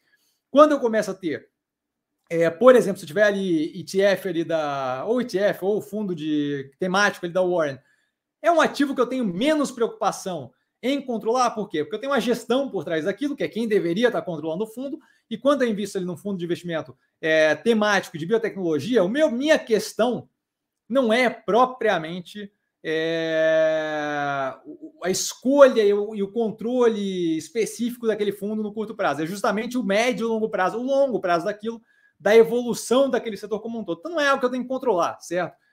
É, de perto, assim. Então, assim, quando eu penso ETF ali, eu acho que, dado que o controle não é feito, tem uma gestão por cima, eu escolho o, o, o, tipo de ETF que eu quero ter na carteira e aí meio que relaxo com aquilo. Então, aquilo ali meio que não conta como ação a mais. Quando são operações específicas de portfólio, de stock picking, de escolher um ativo e outro ativo, eu acho que o controle tem que ser perto, tá? De perto. O canal evoluindo, a gente vai ter gente aqui, equipe, não sei o que, aí não tem limite de, de coisa, vocês vão receber tudo mastigadinho. Aí facilita demais, certo? Porque o, o, o trabalho que eu tenho para controlar os ativos de carteira é diferente do trabalho que vocês têm para controlar os ativos de carteira. Porque vocês assistem um vídeo de, de, de 15 minutos meu e aquilo ali dá tudo mastigado e já, é, é, já passei o pente na operação como um todo. Eu, eu não tenho esse mesmo é, esse mesmo horizonte temporal, certo? Eu, eu, eu paro uma cacetada de tempo para avaliar a minúcia do ativo, tintim por tintim. Então, para mim controlar, para que eu possa controlar, tá? ou seja, para mim, vírgula, controlar os ativos, só para garantir que eu estou falando português correto aqui, para que eu possa controlar 26 ativos, é um, é, um, é um processo diferente de vocês controlarem 26 ativos com base no que, no que sai do canal, certo? Então, assim, é... é... esse processo como um todo vai ficar mais fácil à medida que o canal vai crescendo e que a gente vai tendo mais auxílio aqui, e aí vai dar para controlar mais. É, da forma que é feito por aqui, é, eu não vejo um grande problema de vocês terem um portfólio mais pulverizado, por quê? Porque grande parte da coisa sai mastigada e eu faço acompanhamento diário de tudo. Então, tudo, qualquer coisa que sai, vocês têm ali no Instagram, que, pô, se saiu alguma coisa, tá no Stories. Se saiu algo relevante sobre qualquer ativo do portfólio, estará no Stories e será comentado, e será conversado, será resolvido, tá? Então, não tem muito limite. O limite é o quanto a gente consegue gerenciar. Nesse momento, 26, ele já teve com mais de 26, não é propriamente um problema. Eu consigo dar cabo daquilo ali. Acho que muito mais do que isso fica complicado para que eu possa ter o acompanhamento de perto, tá? Para vocês, acho que não. Adriano, ele botou ali o é, dois emojis, eu não sei o que o wash hands é, de lavar a mão, talvez palminha mas ele está escrito como lavar a mão. Então, assim, sacanagem do, do, do negócio de emoji. De qualquer forma, fico super grato, seja lavar a mão, seja a palminha, está estimulando a coisa certa, Adriano. Obrigado. Marco, professor Cassiano, o senhor, o senhor é ótimo. O senhor agora há pouco, é... o senhor acho que comprou, né? Agora há pouco, é da Mega e Ocean Pact, é... que no ano caiu 75% e 8% ano. A Ocean Pact não estaria mais descontada que a Mega que hoje fechou a 11,58, imagina, não 1,58. É, isso, fechou 11,58, ali embaixo corrigido. É, então, é, a questão é assim: não se compra ativo pura e simplesmente na base do quanto está ou não está é, descontado versus a queda durante o ano. Né? A gente tem ali o processo. É, primeiro que a gente tem operações bem diferentes. Né? Quando a gente olha para a Ômega Energia, a gente tem uma operação que tem uma estabilidade diferente de uma operação como o Ocean Pact, certo? O Ocean Pact presta serviços para presta serviço para operações ali é, de extração de petróleo, que não é o mesmo negócio que infraestrutura elétrica, certo? Tanto é que você olha para as operações Engie, é, Taesa, é, mesmo na energia, você não tem quedas tão agressivas, por quê? Porque elas são operações que estão inerentemente vinculadas ao funcionamento do país como um todo, não tem muito como aquilo ali ser muito negativo. Essa segurança que traz na composição de um portfólio diversificado faz com que a gente tenha. É... E, e, olha, o ômega não caiu só 8%, não, hein? Caiu bastante. Mas, de qualquer forma, esse não é o ponto. É...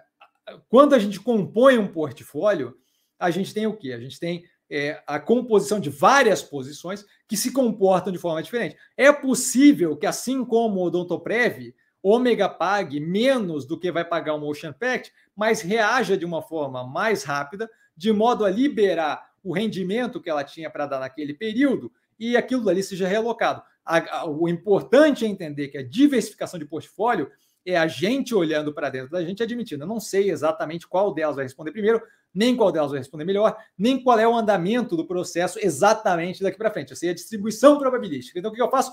Eu diversifico, porque elas respondendo no timing delas, vai me dar a possibilidade de realocar capital e mexer nas posições e abrir oportunidades que eu não teria se tudo estivesse na mais descontada, que talvez demore um delta mais para responder, certo? Então, essa consciência de que eu não tenho noção de como é que vai responder, nem qual é o timing que vai responder, faz com que eu diversifique o portfólio. Pode ser que o Ômega saia divulgando aí é, inúmeros investimentos agora que fundiu com a Ômega Desenvolvimento. E aí, a hora que ela faz isso, aquele preço estoura. Aquele preço estourar em curto prazo me permite liquidar aquela operação, se for o caso, se maturar, jogar para outras operações, de modo que a Ocean pode ainda estar travada lá embaixo balançando. Então, assim, eu levo tudo isso em consideração e aí a diversificação me ajuda, certo? Então, assim, não é, é a melhor ideia do mundo concentrar tudo na operação que pode ser é, a, a, que, a que responda melhor no curto prazo, mas sim diversificar de modo que elas, as operações respondam com gatilhos diferentes, em prazos diferentes, mas que todas estejam alinhadas com uma boa tese de investimento e eu consiga ter o quê? Dinamismo e mobilidade no portfólio, certo? Tempos atrás a gente teve o doutor, o doutor Prev saindo do portfólio e entrando como investimento em outras operações. Agora o doutor Prev pode vir a voltar para o portfólio, dado a queda considerável do preço daquela época. Então recebi o meu rendimento, voltei e tem operação ali que ainda estou comprando que ainda está caindo. Mesmo estando mais descontado naquele momento, não teria como ter feito esse movimento todo. E isso daí justamente me, me, me coloca numa posição de ver como positivo essa diversificação. Não sei se eu fui claro, Marco, espero ter sido claro. Peterson, o que você acha de seguradoras? E o que acha de Sul América é, e IRBR? Tá? É, Sula está analisado no canal, é, acho que assim, um vínculo muito forte com corretagem ali de plano de saúde não é a coisa que mais me interessa. Eles têm um movimento tentando verticalizar a operação, acho que é positivo. Recentemente compraram mais extensão dessa parte ali de corretagem de plano de saúde, que novamente não é o que mais me interessa. Eles verticalizando, acho que foi uma operação mais interessante no estilo Apivida Notre Dame, tá? Acho que ainda pode ter algum tipo de dificuldade regulamentar, dado o que a gente viu com a Prevent Senior, que levantou a orelha do regulador ali da, do setor, mas não acho que é propriamente impeditivo. Com relação à IRBR, problema atrás de problema, não conseguem rodar o próprio negócio nesse momento, não é à toa que estão no prejuízo atrás de prejuízo, não vejo como interessante nesse momento, dado o custo de oportunidade, várias operações muito interessantes, e botar dinheiro numa operação que está cheia de pepino básico de rodar a própria operação, tá? Seguradoras em geral não vejo como interessante nesse momento, não me chama atenção, tá? Ah, é ruim? Não é ruim, só tem muito ativo interessante de graça, não vejo por que alocar ali. Tá? Especialmente com o oba-oba que a galera fica quando o juro sobe, aí o preço já não é tão descontado quanto deveria, não, não me interessa. Jorge, G2D, estou pensando em aumentar a posição, mestre. Se fosse comprar abaixo dos 5 reais, tá bom? Eu não estou acompanhando o preço, tá? Eu vi que tem um desconto considerável ali. É... Gosto da operação, só nesse momento estou focado no portfólio. Tá? Então, assim, a questão de. É... Eu olharia para a operação se é para aumentar a posição, mais em comparação com o último preço que você pagou. Tá? Menos com relação ao preço específico, mais com relação ao último preço que você pagou. Se tem uma diferença muito grande do último preço que você pagou, eu não, não vejo como muito problema. Tá? Mas não é um ativo que eu vou parar para olhar mais a fundo agora, dado o foco no portfólio, dado o derretimento agressivo que a gente teve nos últimos meses do preço. E a gente ainda tem vários ativos ali que devem dar espaço para uma entrada é, forte ainda, tá? de modo a não ter ainda o interesse em expandir operações para outros ativos. Carlos Cassiano, acredita que carteira de valorização supera a carteira com foco em dividendos? considerando que esse tipo de ação, de ação pode valorizar também no longo prazo? Eu acho que é, eu acho que é, que é contraproducente pensar carteira de valorização e carteira de dividendos. Eu acho que carteira é, investimento bom é investimento bom, ponto. Então acho que esse negócio de ter carteira de dividendo e carteira de valorização faz zero desse sentido. O, o ativo que é bom é um ativo que é bom. Se ele vai pagar dividendo, se ele vai manter o lucro e reinvestir na operação, é o, o resto não, não faz propriamente relevância. Tá?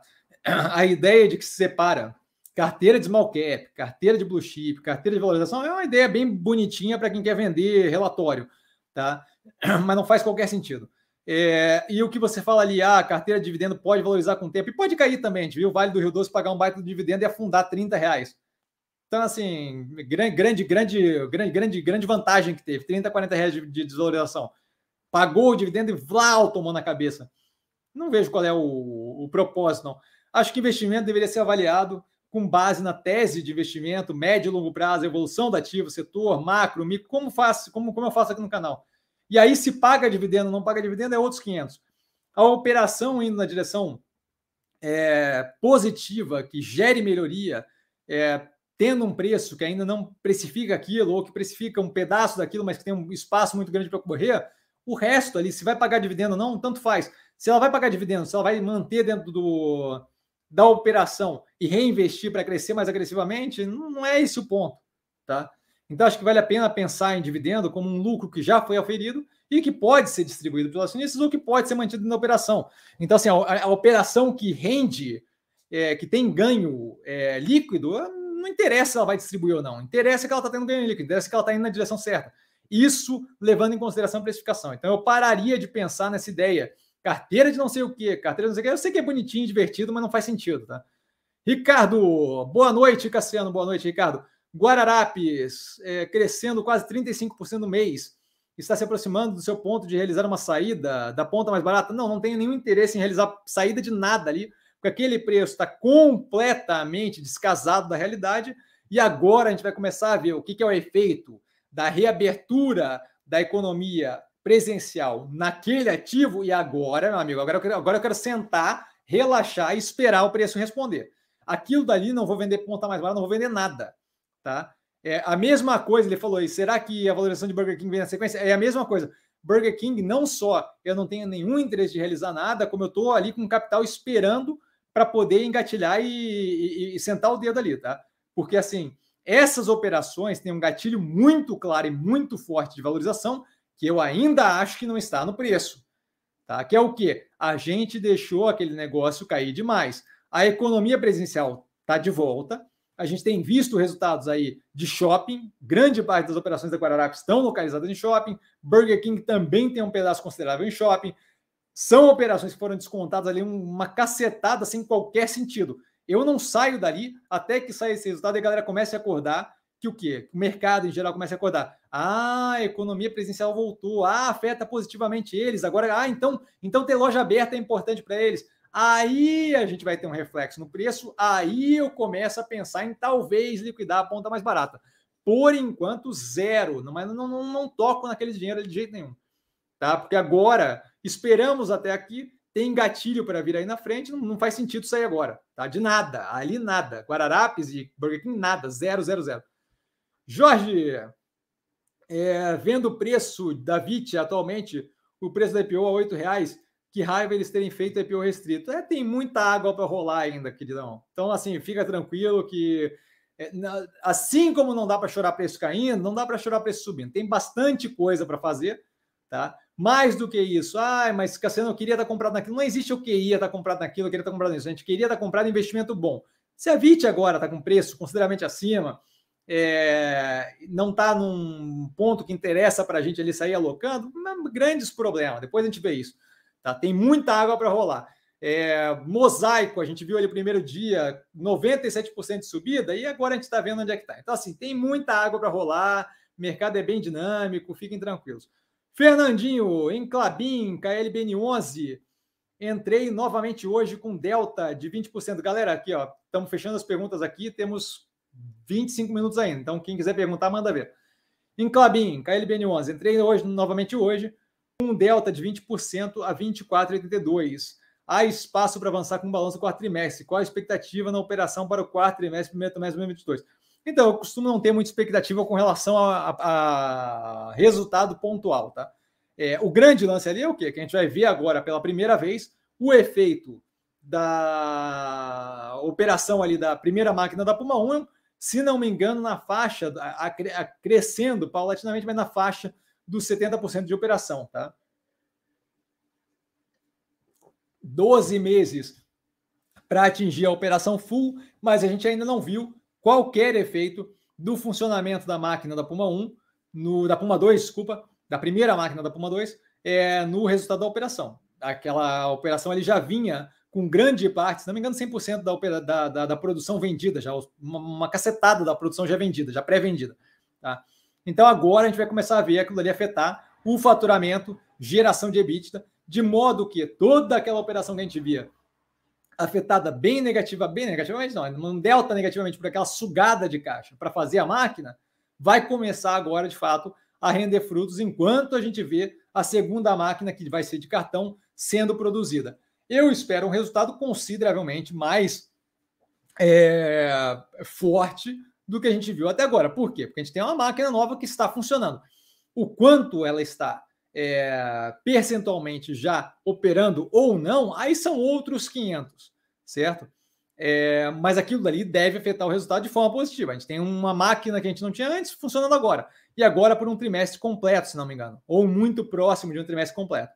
Tá? Então aquilo ali vai começar a dar uma noção da mudança que essa máquina faz na operação e, por conseguinte, fazer a galera começar a imaginar o que será a segunda máquina para aquela operação. Isso deve afetar é, o preço. Se não afetar o preço, sinto muito, não estou com pressa, tá? Mas que a operação deve mudar, deve. Estou bem, bem positivo, não só com relação ao quarto trimestre, primeiro trimestre de 2022, mas com relação justamente à evolução agora com a Puma 2, a primeira máquina funcionando. Mais do que isso, a gente tem aí 12 meses, então para o quarto trimestre de 2022, a gente deve começar a ver a máquina no 100%. Aquilo ali deve ser, então, um período de evolução paulatina até a gente chegar nesse 100%, que deve cada vez mais gerar maior ganho para a gente ali com a operação, tá? Jorge, isso é verdade. Os ativos do canal só olham o, o preço para movimentar. Exatamente, sabe? Tá tudo mastigado, é isso que eu estou falando. A análise você já faz para nós. Exatamente, mas essa é a ideia do canal. É isso que eu estou falando, assim. Os outros da carteira me dá mais trabalho. Exato. Então, assim, à medida que eu conseguir crescer o canal, à medida que conseguir ter equipe, blá, blá, aí vai dar para analisar uma cacetada de ativo, aí vai vir tudo mastigado de tudo quanto é ativo, certo? Porque daí tem equipe, tem time junto, aí é o, é o esquema é outro, tá? Mas é, é, o propósito do canal é justamente isso: é o cara que tem um trabalho normal, é, que trabalha no banco, que trabalha na, que, que, que é gari, que trabalha como é, assistente do lar, ou qualquer coisa do gênero, que a pessoa consiga chegar em casa e com 10, 15 minutos saber, pô, aquele ativo está assim, está assado, o resultado veio assim, veio assado como é que está a operação e por aí vai, e ponto, e consiga tomar a decisão com base nali, tá? E aí ele continua, voltando, voltando à famosa Live 127, após uma venda da parte mais barata comprada, se o ativo voltar para baixo, você aloca de novo, se a tese continua igual, com certeza, tá? Se a tese continua igual, aliás, não, não só, não, não só tenho como dizer isso, como isso foi feito com a Ocean Pact, tá? A Ocean Pact subiu, a gente vendeu a ponta mais barata, se não me engano foi a Ocean Pact subiu, vendemos a ponta mais barata. O Ocean Pact é um mosaico. Uma das duas, mas teve isso, talvez as duas. é, vendemos a ponta mais barata, caiu de novo, foi comprado novamente. Tá? Porque com certeza, assim, enquanto fizer sentido, enquanto o, o, a tese estiver alinhada, não faz sentido parar. Assim, a, a, lógica de investimento não deveria mudar se a tese de investimento não mudou, certo? O preço caiu, dane-se que o preço caiu.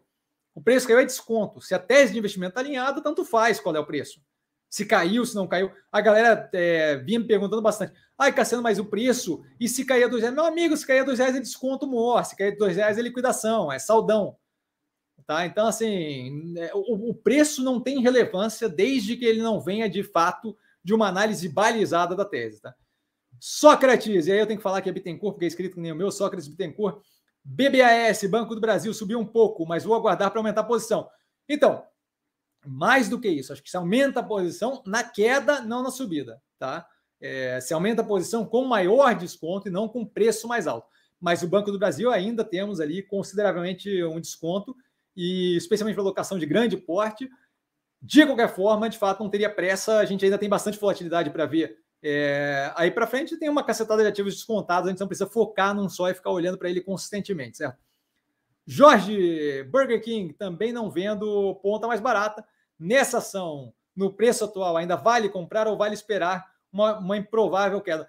Então, a, a questão não é o, o, o, o, vale comprar ou não, a questão é onde é que está posicionado o teu último preço, certo? Qual é o preço mais barato que você pagou? Se o preço mais barato que você pagou ainda continua consideravelmente acima dos preços atuais, eu acho que vale a compra. Tá? A redução de preço médio agressiva não é um problema. Tá? É, o, o, ativo, a, a, a, a, tese do ativo está sólida. Eu não vejo propriamente problema é, no andamento ali do, da, da, evolução do ativo e acho que a galera vai tomar um susto a hora que vê é, o efeito que tem ali o retorno da economia presidencial versus a operação daquele ativo que, de fato, é, é descasado esse preço mais baixo do que estava quando estava tudo fechado e a gente não sabia nem lidar com a pandemia, não sabia nem se ia ter vacina ou não ia ter vacina. Tá? Então, dado que esse é, que tem esse descasamento agressivo ali, não vejo muito bem qual é o, a, a lógica do, do desconto todo. Ergo, com certeza, se você não, não vai aumentar a posição aumentando o preço médio, mas se o ativo está descontado consideravelmente versus o último preço pago mais barato, eu não vejo por que é, não aumentar a posição, tá? Carlos Cassiano, boa noite. Boa noite, Carlos. Empresa pagadora de dividendos é, é vida apenas para descontrair.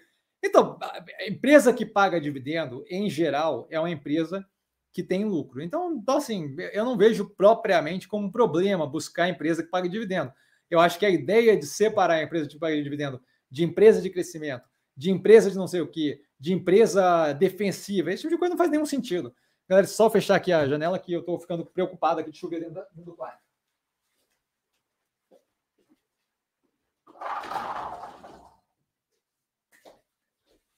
Ah, foi, aqui estamos de volta. De qualquer forma, o ponto é esse: o ponto não é é, o problema com empresa que paga dividendo. O problema é escolher a empresa porque ela paga dividendo. Tá? É, essa é a parte que não faz sentido. A parte da escolha com base nisso não faz sentido. É, se a empresa tiver lucro, por exemplo, é, duas, se, se, for a mesma empresa num, no mesmo período, e aí ela está entre a decisão de pagar dividendo ou reinvestir na operação, para você é benefício, sendo, sendo uma decisão que tem, sendo uma gestão que é responsável, que sabe o que está fazendo, para você benefício, seja ela é, esteja ela distribuindo valor ou esteja ela reinvestindo, porque você é dono daquele negócio. Ela reinvestir é dinheiro seu também. Então, assim, eu não vejo grande diferencial. Eu acho que é diferencial se a galera está preocupada só no dividendo e não tem confiança na empresa que está por trás. Aí, de fato, o reinvestimento não parece a melhor ideia. Mas aqui no canal, é, no meu portfólio, meus investimentos, não tem qualquer empresa do portfólio que eu não tenha confiança. Não faço movimento é, sem, sem ter clareza da tese de investimento que está por trás. Tá? E aí ele continua: tenho 60% em fundo de investimento imobiliário, 40% em ação. É, qual sua perspectiva? Eu imagino expectativa. Expectativa para o resultado do Burger King. Será que já vem positivo? Então, já veio positivo, né? O último resultado já veio com EBITDA positivo. É, eu não tenho bola de cristal e não costumo ficar tentando adivinhar resultado, mas se você perceber é, a evolução que a gente tem no último trimestre do faturamento por mês, é, à medida que foi tendo reabertura de, da economia presencial, a gente vê claramente que no mês de outubro, se não me engano, tá, que era o comecinho desse último trimestre agora, a gente já tinha muito próximo ou acima o faturamento do que no pré-pandemia. Então, assim, o resultado deve vir mais positivo do que tem vindo até agora. O preço está bem mais negativo do que no momento em que estava tudo fechado. Então, assim, a, lógica da precificação versus a operação, na minha cabeça, é zero. Tá? Então, assim, virar mais positivo, eu acho que é difícil não vir mais positivo do que a gente tinha. Tá? A questão é o quão mais positivo, a questão é o quão é, diferenciado vai ser aquele resultado. Mas, assim, a preocupação comigo é zero. A evolução deles com espaço violento para expandir do Popais, tem toda a operação lá da, da Dominus, que, que deve vir a, com a normalização do preço a ser realizada, tem toda a evolução do drive-thru, omnicanal, os totens ali, que tem ajudado bastante na operação, é, e por aí vai. A operação está indo muito bem. Eu não vejo nenhuma preocupação com um ativo, tá? E ele continua, apenas para comparação, sabe quanto lucra a operação brasileira do McDonald's? Tem onde consultar essa informação? É Arcos Dourados, eu acho que eles devem ter a diferenciação ali do que, é só Brasil, tá? Eu não sei, eu não acompanho o McDonald's. É, eu vejo o Burger King como mais interessante gosto do tipo de marketing que eles fazem, gosto é, do fato de eles terem a capacidade de expandir para outras marcas, está virando justamente é um conjunto ali que se complementa. Acho que Popeyes é complementar ao, a, a, parte do hambúrguer, acho que não é necessariamente substitutivo. Acho que a Domino's vem, viria, né?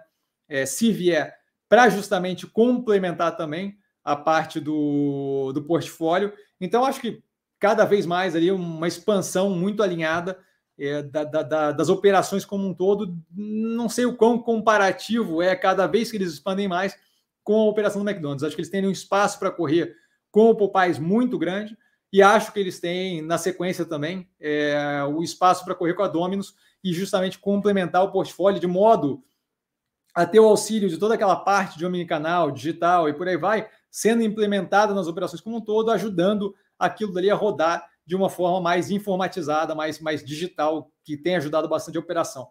Tá? É, vejo isso aí é, como muito interessante para a operação do, do Burger King. Eu ia falar mais alguma coisa, mas esqueci agora o que, que era. Azef, boa noite de novo, pessoal. Boa noite, Azef. Cassiano, você citou que está aguardando voltar a ter caixa para diminuir o preço médio. Quais ativos estão te chamando a atenção? Todos eles no, na análise do. Na análise, não, desculpa, no Movimentos da Semana, que sai todo domingo às sete da noite. O dessa semana já está no canal, justamente com as operações. Eu, eu boto ali as operações, os movimentos que foram feitos. Nessa semana só teve movimento para cliente na semana passada. E aí, com base nos preços de sexta-feira, tá? Sempre a gente tem, toda semana, às sete da noite, inclusive auxiliado, patrocinado, ajudado, colaborado pela Warren é, a gente tem ali o movimento essa semana, e aí o, fio da, depois que passa os movimentos, eu justamente entro naquela parte onde eu comento os ativos do portfólio que eu vejo como mais descontados, e ali tem a lista toda com algum comentário de cada um deles. No, na descrição do vídeo tem todas as análises com link, só clicar, e aí a gente tem as análises do terceiro trimestre, tirando o resultado do Doutor que a última análise que foi feita foi do segundo trimestre, dado que ele não está no portfólio, mas vejo como uma boa opção ali na proximidade dos 12 reais, tá? Carlos, o racional de quem gosta de empresas pagadores de dividendo é a liquidez. Pensar que todo mês cai um dinheiro extra psicologicamente é muito bom. Pois é, mas esse lance, o psicologicamente é muito bom, não é propriamente um, um indicativo de uma boa decisão, né? Era psicologicamente, eu imagino, em Salem, e eu adoro esse exemplo, em Salem é, era psicologicamente muito mais tranquilo você garantir que não tinha bruxa na vila é, através da. De, botando fogo em gente que não tinha lufas a ver com bruxaria, mas que tinha um jeito diferente de viver. Mas o fato do psicologicamente ser mais positivo não quer dizer que era a coisa certa a se fazer, nem que era uma boa decisão, nem que tinha algum nível de racionalidade envolvido na brincadeira como um todo. Né? Então, assim, a ideia de que eu preciso é, de um suquinho para ficar mais calmo não é propriamente o que a gente deveria levar para tomada de decisão em mercado financeiro, né?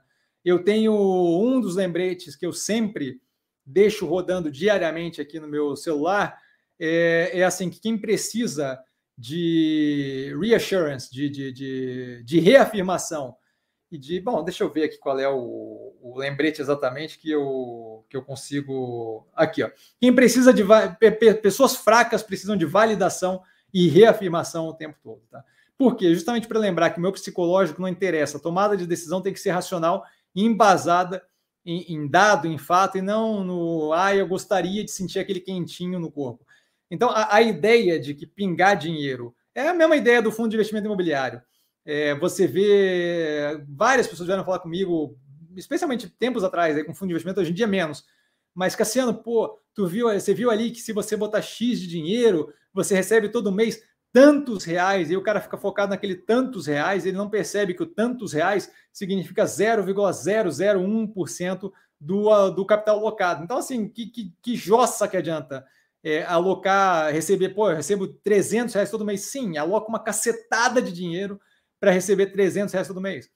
É, é, é, só dar uma olhada aí no que tem de dividend yield, de, de, de, de pagamento de dividendo versus capital alocado. Porque todo pensamento tem que ser feito sempre comparativamente com o que eu estou alocando. Não adianta eu querer alocar assim, se eu colocar um bilhão de reais na poupança, eu vou receber X por mês. Sim, de um bilhão de reais, sim. Só que qualquer outro investimento com aquele um bilhão vai te pagar trocentas vezes mais. E essa matemática, quando não é feita, você entra justamente nesse negócio do psicologicamente, é muito bonitinho, mas não é a melhor decisão de investimento, certo? Então, assim, volto a reforçar, pensar na ideia de que ai, eu estou recebendo um dinheirinho pingando na conta, não deveria ser a forma de avaliar investimento, de verdade, tá? Vanessa Cassiano, iniciar a semana com a sua live é tudo de bom. Obrigado pela generosidade em compartilhar e entregar tanto conhecimento. Gratidão, fico honrado, Vanessa, nossa rainha de bateria da, da, do canal, tá? Vanessinha, muito obrigado. Carlos, obrigado, mestre Cassiano, por todo o conhecimento compartilhado. Fico honrado com as palavras, Carlos. Sempre muito esclarecedor e agregador, aprendendo muito com investimentos em renda variável. fico muito feliz com a, com a live, galera. Fico muito feliz. Não, não, não temos mais perguntas aqui, então matamos. Fechamos por aqui. Tá? Opa, peraí, Darlan, Darlan vai fazer o. Darlan não aguentou, não conseguiu segurar. Obrigado por mais uma live fantástica, como sempre, com um volume enorme de informações e conhecimentos que são fundamentais para nossos investimentos. E tudo isso apresentado a nós de forma brilhante. Muito obrigado, Darlan. O Darlan ele ficou com receio porque a Vanessa está avançando no lugar dele ali dos testemunhos no final do, do vídeo, hein? Galera, por hoje ficamos por aqui, então fechamos com o testemunho do Alan, do Carlos e da Vanessa, galera brigando ali justamente, agradeço, fico honrado demais com as palavras.